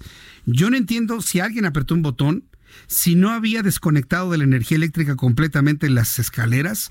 El caso es que las versiones en este lugar, estuvieron mis compañeros reporteros ahí en el centro de la noticia, dicen que el hombre, mientras estaba metido en la maquinaria dándole mantenimiento, se activaron las escaleras. Quedó prensado el hombre, murió instantáneamente ante los gritos horrorizados de la gente. Fue un momento de verdadero terror, nos dicen, ahí en la plaza. Se llamaron a los cuerpos de emergencia para ver si era posible sacarlo del, de la prensa en la que estaba. No, ya fue imposible, estaba ya fallecido el señor. Tuvieron que romper la escalera con equipo hidráulico para poderlo sacar. Y bueno, finalmente su cuerpo fue llevado allá al anfiteatro de la alcaldía de Benito Juárez. Le platico todas estas historias con la idea de que usted tenga mucho cuidado, de verdad. A veces damos en la vida ya cosas por hechas, ¿no? Ay, las escaleras eléctricas. No, las escaleras eléctricas pueden fallar. Y eh, afortunadamente acá, en este caso de Insurgente Sur, no se trató de un usuario, se trató de alguien que estaba haciendo mantenimiento seguramente de una manera incorrecta. Sí, porque no se puede explicar de otra manera. Si usted hace mantenimiento a algo, desconecta la energía eléctrica completamente. Aquí no funcionaron las escaleras y la pobre persona falleció. Y imagínense, en un 24 de diciembre. Es de las, de las historias que ocurrieron en la Ciudad de México más, más temprano. En otras informaciones que tenemos esta, mi querido Max Espejel, te envío un fuerte abrazo. Feliz Navidad, Max. Pásala muy bien, compañera de tu familia. Max Espejel, periodista, compañero del Heraldo Media Group, desde aquí le envía muchos saludos. Gracias, Max, que te vea muy bien. Ah, y nos vemos la próxima semana, sí, sí, nos estamos viendo. Ah, a toda la audiencia, sí, claro que sí. Max Espejel envía a toda la audiencia del Heraldo Radio un gran abrazo, los mejores deseos de una feliz Navidad y un gran año 2020. Ya le estaré informando qué programas en vivo va a tener Max Espejel durante toda esta temporada, para que no se lo pierda, para que vea sus análisis, sus comentarios y una conducción extraordinaria que hace. Bueno, vamos a otras noticias. ¿A qué número vamos? Apenas la 22. Ah, bueno, eh, debido a cuestiones de salud, Mario Villanueva, ya le habíamos comentado que finalmente este López Obrador quiere libre a Mario Villanueva, ex gobernador de Quintana Roo, anunció que ya podría salir para seguir su condena en, en, su domicilio, lo dijo el presidente de la República. Habíamos escuchado su audio. López Obrador explicó que esta acción podría ser parte del tradicional proceso de liberación de fin de año, en el que también se incluye a reos encarcelados de manera injusta. Yo que recuerde, eso se acostumbra en la Semana Santa, no en la Navidad. Pero cada quien interpreta, aplica las cosas a su conveniencia. ¿Usted sabe cuál es el indulto más famoso de la historia? Pues el de Barrabás. Pues sí, el de Barrabás. ¿Y qué hago con Jesús? Crucifícalo. Ya un asesino contumaz que era Barrabás, lo dejaba libre. Pues así tenía que suceder finalmente, ¿no? También para qué para qué lo comentamos, pero sí, efectivamente, en, recuerdo a todos esos indultos, eh, sobre todo en los tiempos donde tiene que prevalecer la bondad, la caridad, el aprecio, el amor, la reconciliación, el diálogo y demás. Se liberan algunas personas y bueno, pues el presidente aprovechó para decir, vamos a liberar a Mario Villanueva con todos sus delitos. Bueno, eso no lo dijo, eso lo interpreto yo. Y pues como ya es un hombre grande y enfermo, pues que se vaya a su casa. Fue un compromiso inclusive de Olga Sánchez Cordero, ¿eh? La señora Olga Sánchez Cordero, esa señora dice, aquí se hacen mis chicharrones truenan. Y sí, pues ya finalmente lo van a liberar en los próximos días y le puedo asegurar que se va a convertir en una de las noticias más, más importantes. El gobierno de México extraditó a los Estados Unidos a seis narcotraficantes de primer nivel que guardan relación con los carteles de Tijuana, de Sinaloa, los Zetas y los Beltrán Leiva, algunos inclusive implicados en matanzas y asesinatos de periodistas. Se trata de Gustavo Rivera Martínez, Carlos Herrera Ábalos, el P1, José Odilón Ramírez Perales, Mario Núñez Mesa, el M10, Juan Carlos Juárez Torres, Francisco Hernández García, el Panchillo, José María Guizar Valencia, el Z43. Autoridades diplomáticas indicaron que la entrega ocurrió la semana pasada cuando Ismael Zambada Imperial, el Mayito Gordo, hijo del capo Ismael El Mayo Zambada, líder del cartel de Sinaloa, fue entregado a los Estados Unidos. Es decir, no fue el único no fue el único que fue entregado, sino que iba acompañado de todas estas finísimas personas allá a los Estados Unidos. Y tras un año del accidente aéreo donde murió, donde perdieron la vida Rafael Moreno Valle y Marta Erika Alonso, el Partido Acción Nacional organizó una misa en memoria de la exgobernadora de Puebla. Durante la ceremonia realizada en el Santuario Guadalupano de Puebla, el líder del Blanquiazul, Marco Cortés, exigió de nueva cuenta al gobierno federal que ofrezca una explicación sobre la muerte de Alonso y de Moreno Valle. Hablamos hace unos instantes con Fernando Rodríguez Doval, quien es vocero del Comité Ejecutivo Nacional del Partido Acción Nacional. Y bueno, pues Marco Cortés a la salida de la misa comentó lo siguiente. Eh, bueno, eh, Marco Cortés comentaba precisamente que están exigiendo al eh, gobierno que aclare esta situación. Lo mismo que me comentó Fernando Rodríguez Doval, pero en voz del líder nacional de este partido político. Marco Cortés demandó al gobierno mexicano realizar una investigación clara, certera y a fondo sobre el incidente aéreo de Marta Erika Alonso, gobernadora de Puebla, y el senador Rafael Moreno Valle. En más asuntos que tienen que ver con personas eh, señaladas por su vinculación al crimen, la señora Hilda Margarita Austin Solís, quien es madre de Emilio Lozoya Austin, le fueron devueltos 4.500 pesos que exhibió como garantía para frenar su aprehensión, medida ordenada por el juez federal. Recordemos que la madre del exdirector de Petróleos Mexicanos llegó a México extraditada desde Alemania el y el pasado 2 de noviembre fue vinculada a proceso por asociación delictuosa y lavado de dinero relacionados con el caso Oderbrecht. Hilda Margarita Austin Solís enfrenta su proceso bajo arraigo domiciliario. Y también le informo que hace unos momentos se realizó una conferencia de prensa de los damnificados de la Ciudad de México junto con los padres de familia de los 43 normalistas desaparecidos de Ayotzinapa. Las personas reunidas exigieron justicia a las autoridades para esclarecer la investigación y dar respuesta a los involucrados. Entonces, entre damnificados y los padres de los 43 desaparecidos. Recuerde que todas estas manifestaciones de los papás se realizan en la Ciudad de México.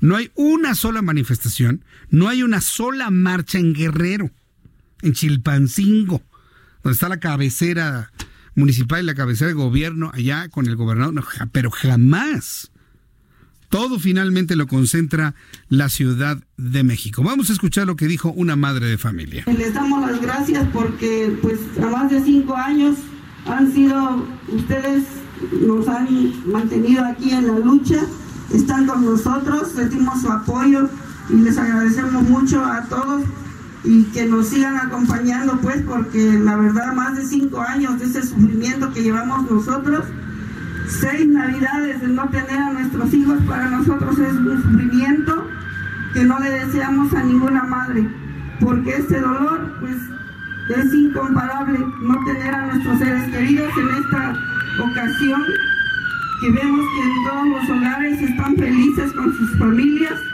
y nosotros pues no podemos estar ahí porque tenemos que seguir en la lucha por saber dónde están nuestros hijos. La Secretaría de Comunicaciones, en otras noticias, la, Secretaría de Comunicaciones y Transportes implementó diversas acciones para reforzar las medidas de seguridad y de apoyo a los turistas en las diferentes vías de comunicación del país y pide a los viajeros tomar precauciones respecto a su velocidad, uso de teléfonos celulares mientras conducen, así como atender señalizaciones viales. Yo he aprendido a lo largo de todos estos años que si yo le digo en este momento, oiga, no beba, si va a manejar, más maneja si bebe. Oiga, no usa el teléfono celular, más lo usa el teléfono celular. Entonces le voy a decir al revés. Si chupa, entonces maneje, ¿no? Si se va a manejar, vaya texteando. Y allá usted, ¿eh? Si, si choca, yo ya no tengo ninguna culpa. Parece que las cosas funcionan al revés. Pero sí, pedirle a usted que se cuide, que no haga cosas imprudentes mientras maneje. Debe llevar todos sus sentidos en el volante, el sentido del tacto en el volante, en los pies, en, el acelerador, la vista, el oído. No se ponga AirPods Pro. Ay, Jesús Martínez, que me costaron casi seis mil pesos. Sí, pero no los use para manejar. No use ningún tipo de audífono. Nada, absolutamente nada mientras maneje. ¿Y sabe por qué ya no se dice esto? Porque quedaron en el olvido las clases de manejo para otorgar la licencia de manejar. Pero hubo un tiempo en este país donde había clases de manejo, donde había examen de reglamento de tránsito. Y una de las cosas que siempre se han recomendado al emitir una licencia de manejar es no use audífonos. No se tape los oídos. Los oídos son parte fundamental del manejo. Del manejo de autos, de camiones, de trailers y hasta de bicicletas. A mí, a mí me ha tocado ver cosas verdaderamente estrafalarias de gente que anda en bicicleta, así en bicicletas con colores pastel, me tocó ver a un tipo así con su, con su gorrita, con barba, bigote, pipa, con una mano, el manubrio, pipa, pipa y barba. Y este. ¿Y qué más? Ah, pues ya. Y, sus audífonos. Y sus audífonos. De, esos que nada más son así como unos. Los iPhone, ¿no? Los AirPods que le llaman, ¿no? Ahora están de moda los AirPods Pro que creo que son inteligentes y creo que escuchan mejor que el oído humano y no sé qué tanta cosa les han puesto. Bueno, el caso es que se, venden como bolillos recién horneados. ¿eh? Sí, sí, sí, yo, yo, sé lo que le digo finalmente. No use ningún tipo de audífono mientras maneja, por favor, de verdad. Yo creo que nadie le había dicho eso, ¿verdad? Pero es fundamental. El oído es tan importante como la vista mientras usted maneja, porque con el oído va detectando usted el sonido del motor, va detectando usted el rodaje de las ruedas sobre el pavimento. Con el oído usted puede detectar si hay una situación de peligro de algún camión que se vaya a cruzar o no tenga frenos. Es decir, el oído es fundamental a la hora del manejo, al igual que la vista. Yo sé que nadie se lo había dicho, pero yo se lo platico, se lo comparto. Hay que llevar los oídos libres. Puede poner un poquito de musiquita en la radio o escuchar las noticias como en este momento, pero tapárselo el conducto auditivo de manera que usted se aísle de todo el entorno, eso no lo puede hacer porque va a tener un accidente. Maneje bicicleta, patineta, automóvil, camión, tráiler, avión, ovni, lo que usted maneje. ¿eh? Debe tener los oídos completamente destapados y muy atento en el camino para que entonces llegue con bien y su familia a su destino. El policía del año 2019 fue Roberto Gregorio Razo Palacios, quien rescató a una mujer privada de su libertad. Fue un hombre que rescató con vida a una secuestrada y eso le valió el gran reconocimiento de la sociedad y del gobierno de la Ciudad de México. Y sí, abrió su cajuela y en ese momento pues sí tenía una dama ahí en posición fetal. El 13 de marzo pasado, Roberto Razo Palacios, policía auxiliar, rescató a una mujer que minutos antes había sido encajuelada por varios sujetos que viajaban en un taxi pirata, sin placas. Esto se registró en el cruce de la avenida Martín Carrera y la calle Valentín Canalizo, al norte de la Ciudad de México. Esta acción le valió ser nombrado el policía del año 2019 es muy agradable sentir que rescatas a una persona, ¿no? Con 47 años de edad y 24 años de carrera policial, Roberto no ha sido hasta el momento promovido al grado inmediato superior. Es policía raso. Cuenta con una carrera técnica de mecánico industrial. Está casado y tiene tres hijos. Vive en casa de sus padres. Como reconocimiento por el rescate de la mujer raptada, recibió de manos de la jefa de gobierno un diploma, una medalla y un cheque por 500 mil pesos. Para mí es una satisfacción muy grande que desde que entré yo aquí a la corporación, hace 24 años. Y mi orgullo estar en la Policía Auxiliar. El secretario de Seguridad Ciudadana, Omar García Harfuch, reconoció la labor de siete policías que fallecieron en cumplimiento de su deber en 2019, así como mil policías que fueron premiados. A esos policías valientes los recordamos con profundo respeto aprecio y reconocimiento. El hecho de que nuestros compañeros hayan defendido los intereses de la ciudadanía hasta con el sacrificio de su propia vida señala la dignidad de su comportamiento y nos obliga a reconocer su valentía. En 2019, 300 oficiales preventivos de la Ciudad de México fueron atacados, 96 de ellos por atropellamiento y 39 por disparo de arma de fuego. Heraldo Media Group, Luis Pérez Curtad. Gracias a mi compañero Luis Pérez Curtad, quien está en investigaciones especiales del Heraldo Media Group, por este justísimo reportaje para uno de los policías más importantes en este año. El reloj marca las 7 con 28, las 19 horas con 28 minutos, hora del centro de la República Mexicana. Escuche usted el Heraldo Radio yo soy Jesús Martín Mendoza y le acompaño como todas las tardes con las noticias en esta víspera de la Navidad a unas horas de la Nochebuena, hoy 24 de diciembre. Voy a ir a los anuncios y regreso enseguida. Le invito para que me envíe un mensaje vía Twitter, arroba Jesús Martín MX.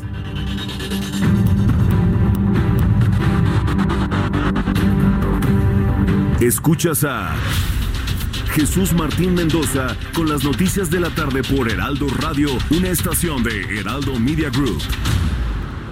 Heraldo Radio.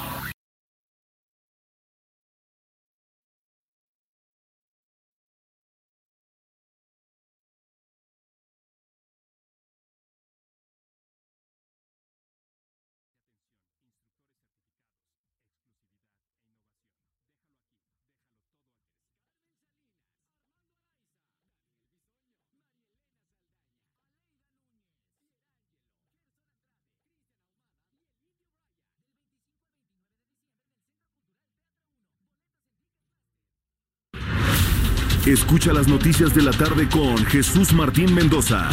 Regresamos.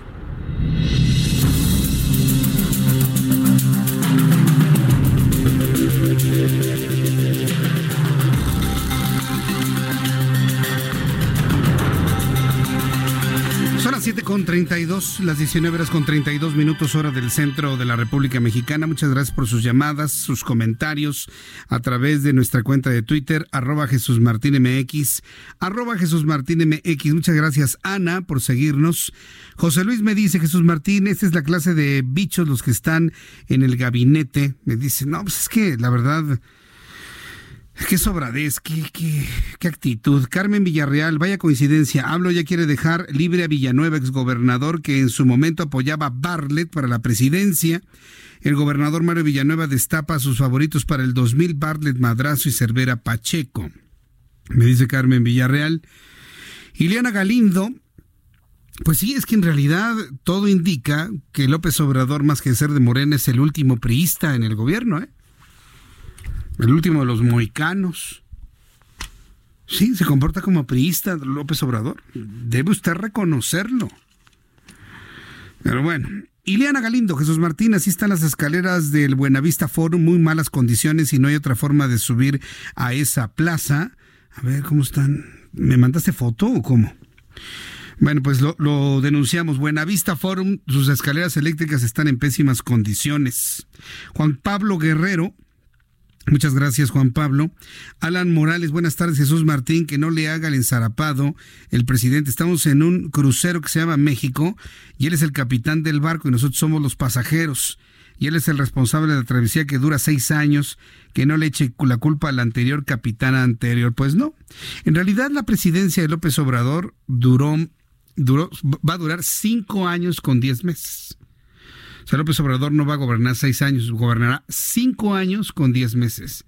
Y si usted le quita el año que ya gobernó y el mes que ya corrió, le quedan solamente cuatro años con nueve meses de gobierno a López Obrador. ¿Puede usted creerlo? Se va el tiempo de volada, rapidísimo. Todavía se están apoltronando en la silla, todavía se acomodan así. Así, aunque todavía están calentando, apenas sentándose en la silla y ya se les fue pues el 20% del, del tiempo de gobierno. ¿eh? Ya, ya, ya, ya, ya, ya. Acuérdense que por una modificación ya el presidente se acorta el tiempo de espera en esta modificación a las, a las reglas electorales, se acorta el tiempo de espera desde la elección federal a la toma de posesión. ¿Ve qué largo fue el tiempo de que ganó López Obrador en 2018 en junio hasta que tomó posesión el 1 de diciembre? Bueno, pues ahora tomará posesión el 1 de octubre en el año 2024.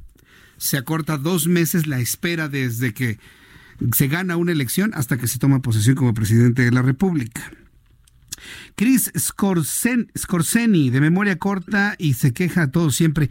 Ah, es que hay una fotografía que está recorriendo las redes sociales, que la puede ver en mi cuenta de Twitter, arroba Jesús Martín MX. Y aparecen dos fotografías. Una de Manuel Bartlett saludando al expresidente Carlos Salinas de Gortari. López Obrador le decía a Salinas de Gortari el innombrable. Ya ahora ya no le dice innombrable, ya le dice Carlos Salinas de Gortari. ¿Se ha dado cuenta? Antes le decía el innombrable. Ahora ya le dice por su nombre. Bueno, pues, quién sabe qué habrá pasado en su vida, ¿verdad? O qué alianzas o qué haya firmado, pero ahora ya le dice por su nombre. Antes le decía innombrable. Y aparece la fotografía Manuel Bartlett estrechando la mano de Carlos Salinas de Gortari y abajo la frase se cayó el sistema con Y y ausente en lado, se cayó el sistema. Y en la otra fotografía de la derecha aparece Manuel Bartlett mil años después saludando a Andrés Manuel López Obrador y la frase abajo, se cayó el sistema, pero con doble L. O sea, hace todos esos años, en el 1988 se cayó el sistema porque se cayó y ahora porque se callaron la boca a algunos medios de comunicación. Es uno de los memes más críticos, más importantes que he visto, en donde la risa deja de ser risa a convertirse en una reflexión de lo que está ocurriendo antes y el día de hoy. Y tiene que verlo con esos ojos críticos, ¿eh? los, adoradores de todo, absolutamente. Edwin Saucedo, como cuando se te descompone la escoba y recomiendas usar un autobús. Ay, Edwin, la verdad es que te, pasaste, pero bueno, razón no te falta. Alberto Díaz Carballo, eh, secretaria, por mi insistencia, nuevamente le pregunto cómo puedo reservar un vuelo a Londres, Inglaterra. Está en Europa. Rick García, ¿qué piensas Jesús Martín de esto? A ver, vamos a ver cuál es el hilo. Sismos en Colombia y Canadá. ¿Sucederá alguno en México durante las próximas horas? La respuesta es no lo sé. Los sismos no se pueden predecir. Ni porque se produzcan en la misma región o en la misma línea o en el mismo cinturón o en la misma falla ni siquiera por eso se pueden predecir los sismos. Ahora, ahora veo este, de qué manera se ha estado informando sobre estos sismos. Una de las eh, entidades más, más eh, ¿cómo decirlo?, más eh, confiables para el asunto de sismos es, es el USGS de los Estados Unidos, USGS Earthquake, que está, bueno, reportando. A ver, vamos a ver. Sí, tenemos varios sismos el día de hoy. Tenemos el de 6.0 en Colombia, luego se produjo eh, a los 20 minutos una réplica de 5.8. En Colombia también tenemos sismo en Oklahoma de 2.3, en Alaska 2.2, de 3 en República Dominicana. Tenemos de 4.5 en Guatemala a las 11 de la noche con 55 minutos tiempo universal. Es las 5 de la tarde con 55 minutos tiempo del centro de México. Eh, en Colombia, otra vez tembló, es otra réplica, 4.5 grados a las 6 de la tarde con 25 minutos. En Indonesia, 4.8 grados a las 6 de la tarde con 56 minutos tiempo del centro de México. Hay un sismo en Alaska y otro en California. No, no veo sismos en Canadá. A ver, déjeme ver si fueron antes.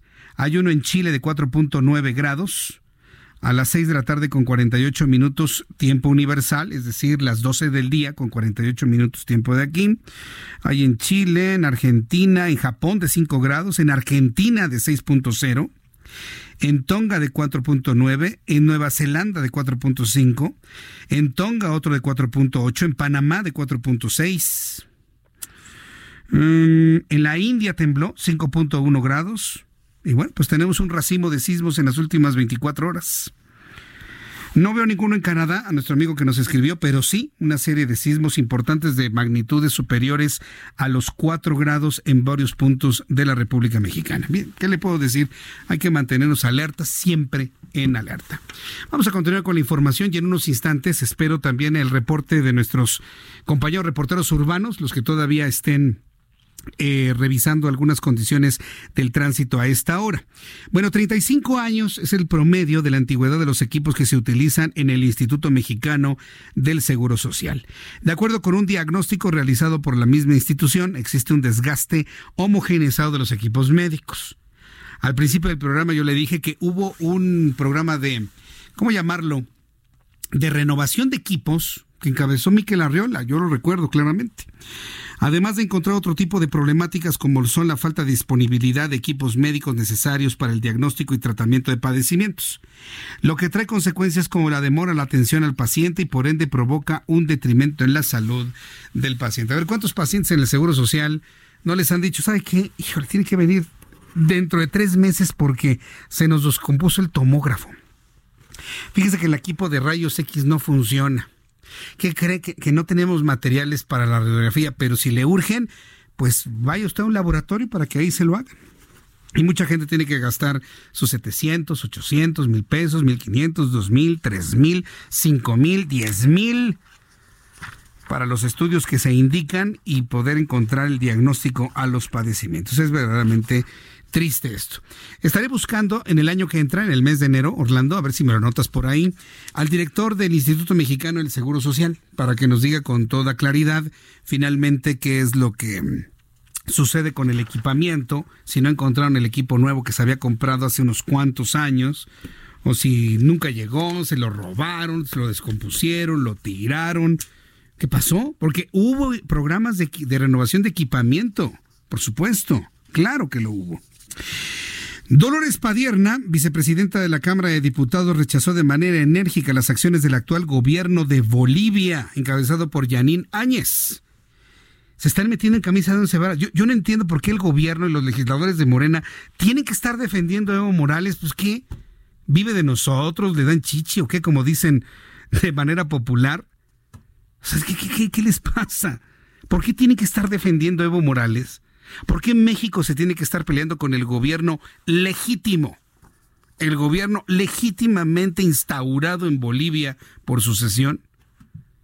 O sea, ¿cuál es nuestra ganancia como país de estarnos enemistando con Bolivia defendiendo a un individuo? ¿Cuál es el interés que tiene México con ese individuo nada más?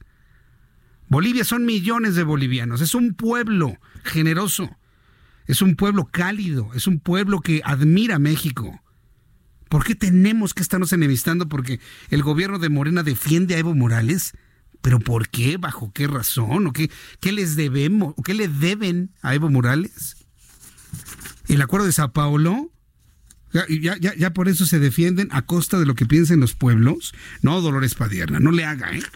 Pero bueno, el caso es de que Dolores Padierna, vicepresidenta de la Cámara de Diputados, rechazó de manera enérgica las acciones del actual gobierno de Bolivia encabezado por Yanín Áñez. Esto luego de que la vigilancia que las esto luego de la vigilancia que las autoridades de aquel país han puesto sobre la embajada de México. Dolores Padierna acusó que a pesar de que el gobierno boliviano había prometido dar todos los salvoconductos necesarios, en últimas fechas no lo ha cumplido. Además de que calificó como excesiva la presencia de personal de servicios de inteligencia de aquel país en la embajada mexicana. Es decir, eh, las corporaciones policíacas bolivianas que son afines y que son leales al nuevo gobierno boliviano de Yanín Áñez, eh, están vigilando de manera muy clara la Embajada de México en Bolivia. ¿Por qué? Porque en la Embajada de Bolivia hay personal de Evo Morales que se encuentra en refugio. Esa es la razón. Por su parte, la Secretaría de Relaciones Exteriores a nombre del Gobierno de México informó que el hostigan, así le llaman, hostigamiento a la embajada mexicana en Bolivia como la residencia oficial por parte de miembros de la inteligencia del Gobierno de Bolivia es una flagrante violación a la Convención de Viena sobre relaciones diplomáticas que ahora sí van a ver los eh, tratados internacionales, Secretaría de Relaciones Exteriores. ¿Y qué tal el acuerdo de Montevideo? Donde prohíbe a los refugiados hacer activismo político en los países que le dan refugio. Ah, no, pero en esta sí ven. los acuerdos internacionales. Y el de Montevideo, cuando estaba el señor Morales aquí, jamás lo vieron, bajo el argumento de que Bolivia no lo había firmado. Ese, fue un argumento ¿eh? que, que, se dio en su momento. Además, refrentó su llamado a la comunidad internacional para seguir condenando la intimidación en la que han sido objetos. En el, en el final del comunicado, la dependencia responsabiliza a Bolivia por cualquier afectación a la sede diplomática mexicana, a su personal acreditado y a toda persona que se encuentre bajo la protección del Estado mexicano en ese país. Se enfrían cada vez más las relaciones entre México y Bolivia se enfrían cada vez más las relaciones entre México y Bolivia. ¿Por qué nos conviene tener una buena relación con Bolivia? Pues por su gas natural. O sea, no todo el tiempo vamos a estar conectados al gasoducto tejano, ¿eh? No todo el tiempo vamos a estar conectados al gasoducto tejano. De hecho, en, la administración de Vicente Fox, entre el año 2000 y 2006, Vicente, el gobierno de Vicente Fox se acercó a Bolivia y no fructificaron los, los encuentros para poderle comprar gas barato a Bolivia fue cuando se dio la expresión del presidente Vicente Fox, donde dice, bueno, pues que se coman su gas, ¿no? Y así los mandó, pero derechito. Le estoy hablando de noticias que ocurrieron hace casi 20 años. Bueno, 18 años, 17 años. Cuando Vicente, cuando Vicente Fox era presidente de nuestro país. Entonces, se enfriaron, están frías las relaciones entre México y Bolivia.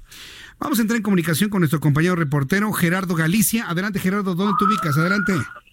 Justo en el cruce que forman Jesús Martín, el circuito bicentenario y el eje 3 sur, tenemos ya una riña entre varios elementos policíacos y repartidores eh, de Uber en motocicleta. No sabemos qué detonó las agresiones, pero alcanzamos a apreciar a los elementos policíacos corriendo por carriles laterales de Churubusco, tratando de detener a algunos jovencitos. Está generando bastantes conflictos viales. Cierres a la circulación en laterales del circuito interior. Habrá que manejar con mucha, mucha paciencia, precaución. Están llegando vehículos de la policía en sentido contrario. Y nos está informando nuestra coordinación del Heraldo Radio, Martín, que tenemos un fuerte accidente también sobre Tlalpan a la altura del Metro Portales, es el choque de una camioneta de traslado de valores que se impacta en la parte trasera de un camión del transporte público. Eso ocurre sobre Tlalpan, llegando a Metro Portales con dirección a la zona centro de la capital. Por lo Jesús Martín, el. Esto que está ocurriendo de, de esta corretiza de policías y demás, ¿sucede en el circuito al oriente de la Ciudad de México o dónde? Sí, sí, sí, justo en el oriente de la capital, sobre Churubusco, al sur del Palacio de los Deportes, para mayor referencia y con dirección al Aeropuerto Internacional de la Ciudad de México. Siguen llegando patrullas en el sentido contrario y parece que es una riña con algunos motociclistas repartidores de Uber y también están llegando bastantes jovencitos en moto. Bueno, pues estaremos muy pendientes de lo que está ocurriendo en este lugar, a la altura del Palacio de los Deportes en circuito interior. Muchas gracias, Gerardo Galicia. Excelente noche. Hasta luego, que te vaya muy bien. Vamos con nuestro compañero Alan Rodríguez, quien nos tiene más información en esta Ciudad de México, ya de noche y ya a la espera de la Nochebuena.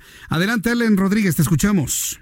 Jesús Martín, excelente noche. Quiero comentarte que se encuentra despejada la avenida Congreso de la Unión en el tramo entre viaducto y el circuito interior. También tenemos problemas a la circulación en el eje 3 norte, esto en el tramo que comprende las avenidas Insurgentes y Gran Canal. Esto presenta carga vial por el cambio de luces de semáforos. En el sentido contrario de esta misma vialidad, se encontrará con un mejor avance. Le recomendamos tener mucha precaución en la incorporación de la avenida Pelícano para Eduardo Molina, esto a espaldas de la Clínica 23, ya que tenemos una mancha de aceite que está desde la tarde, se reportó a los servicios de emergencia, sin embargo, no han acudido a limpiarla. Por lo pronto, es la información que tenemos en esta noche.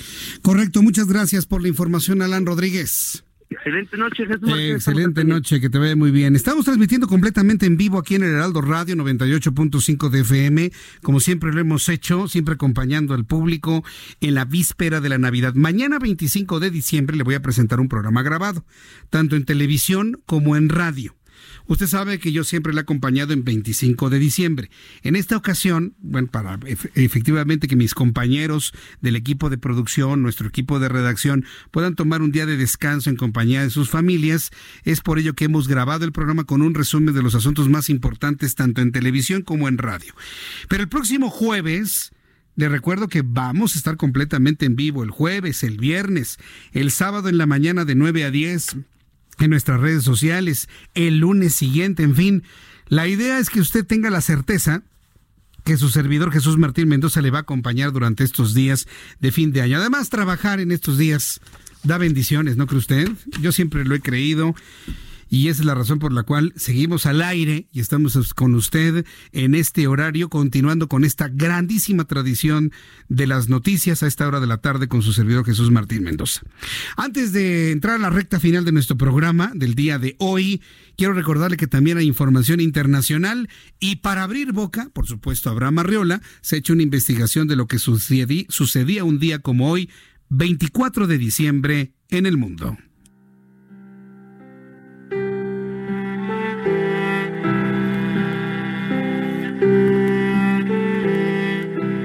Continuamos. Esto es un día como hoy, International. Y como ya dijimos, hoy es la Nochebuena, pero el mundo siempre gira y aunque casi ya se siente la Navidad, en el aire pasaron muchas cosas. Por ejemplo...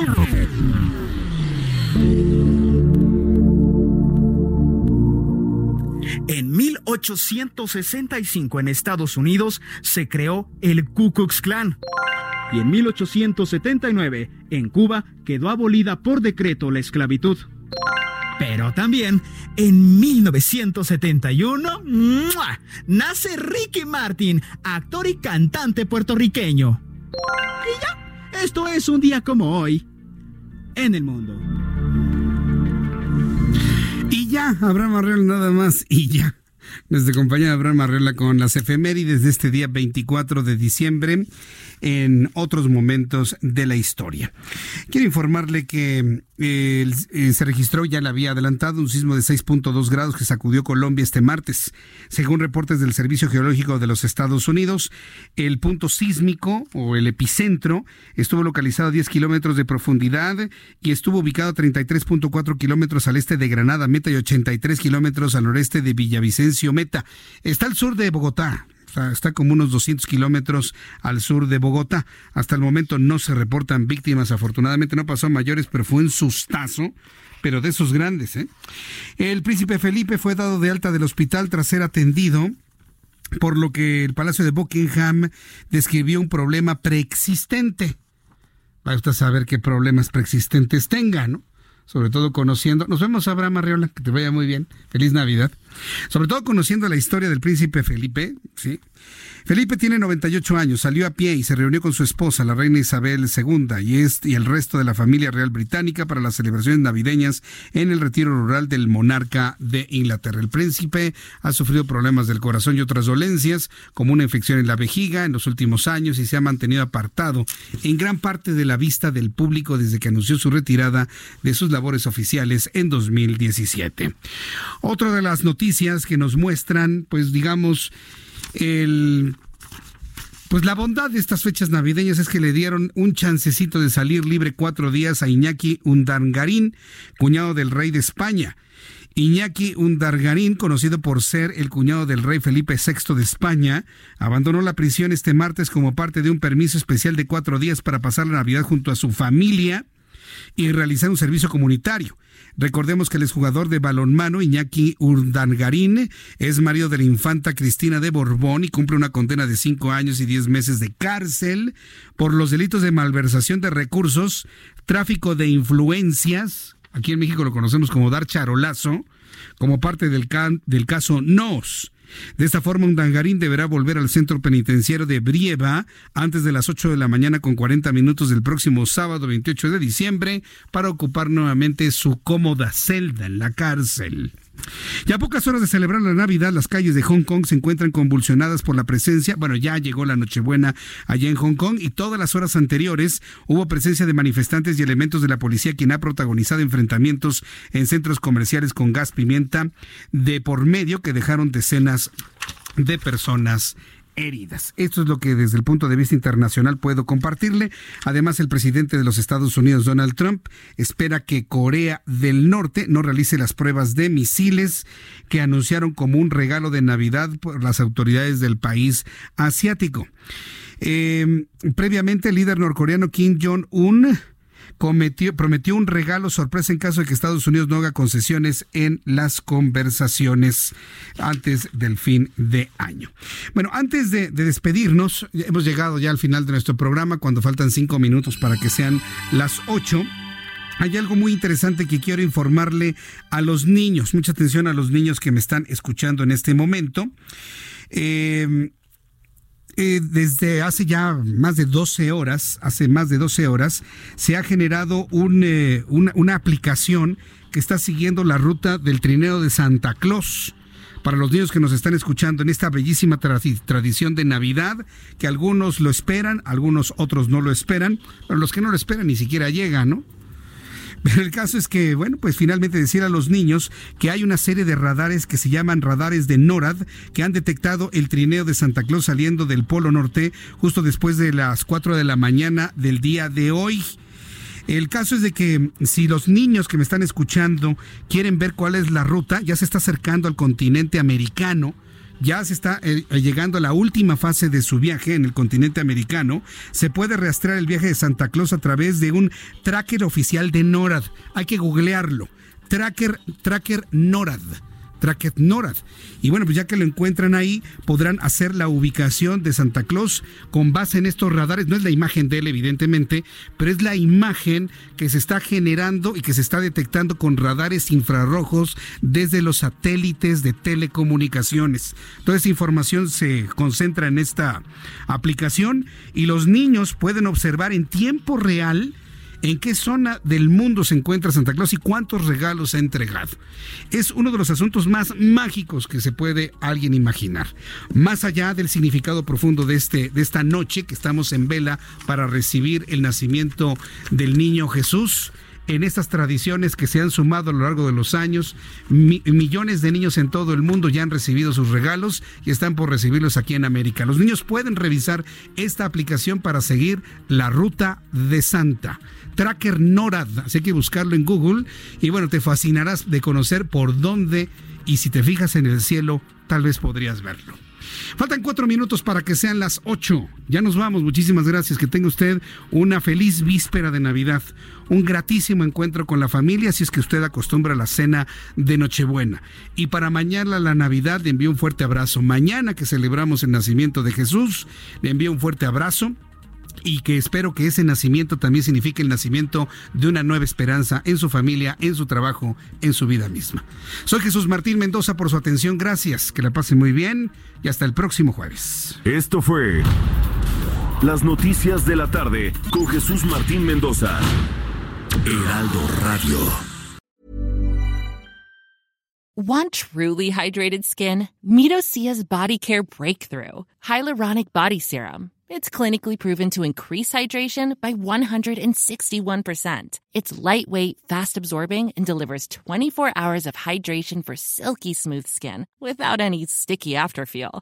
Treat your skin to clean, vegan skincare from Osea. Get 10% off your first order with code SUMMER at OseaMalibu.com. That's O S E A Malibu.com code SUMMER.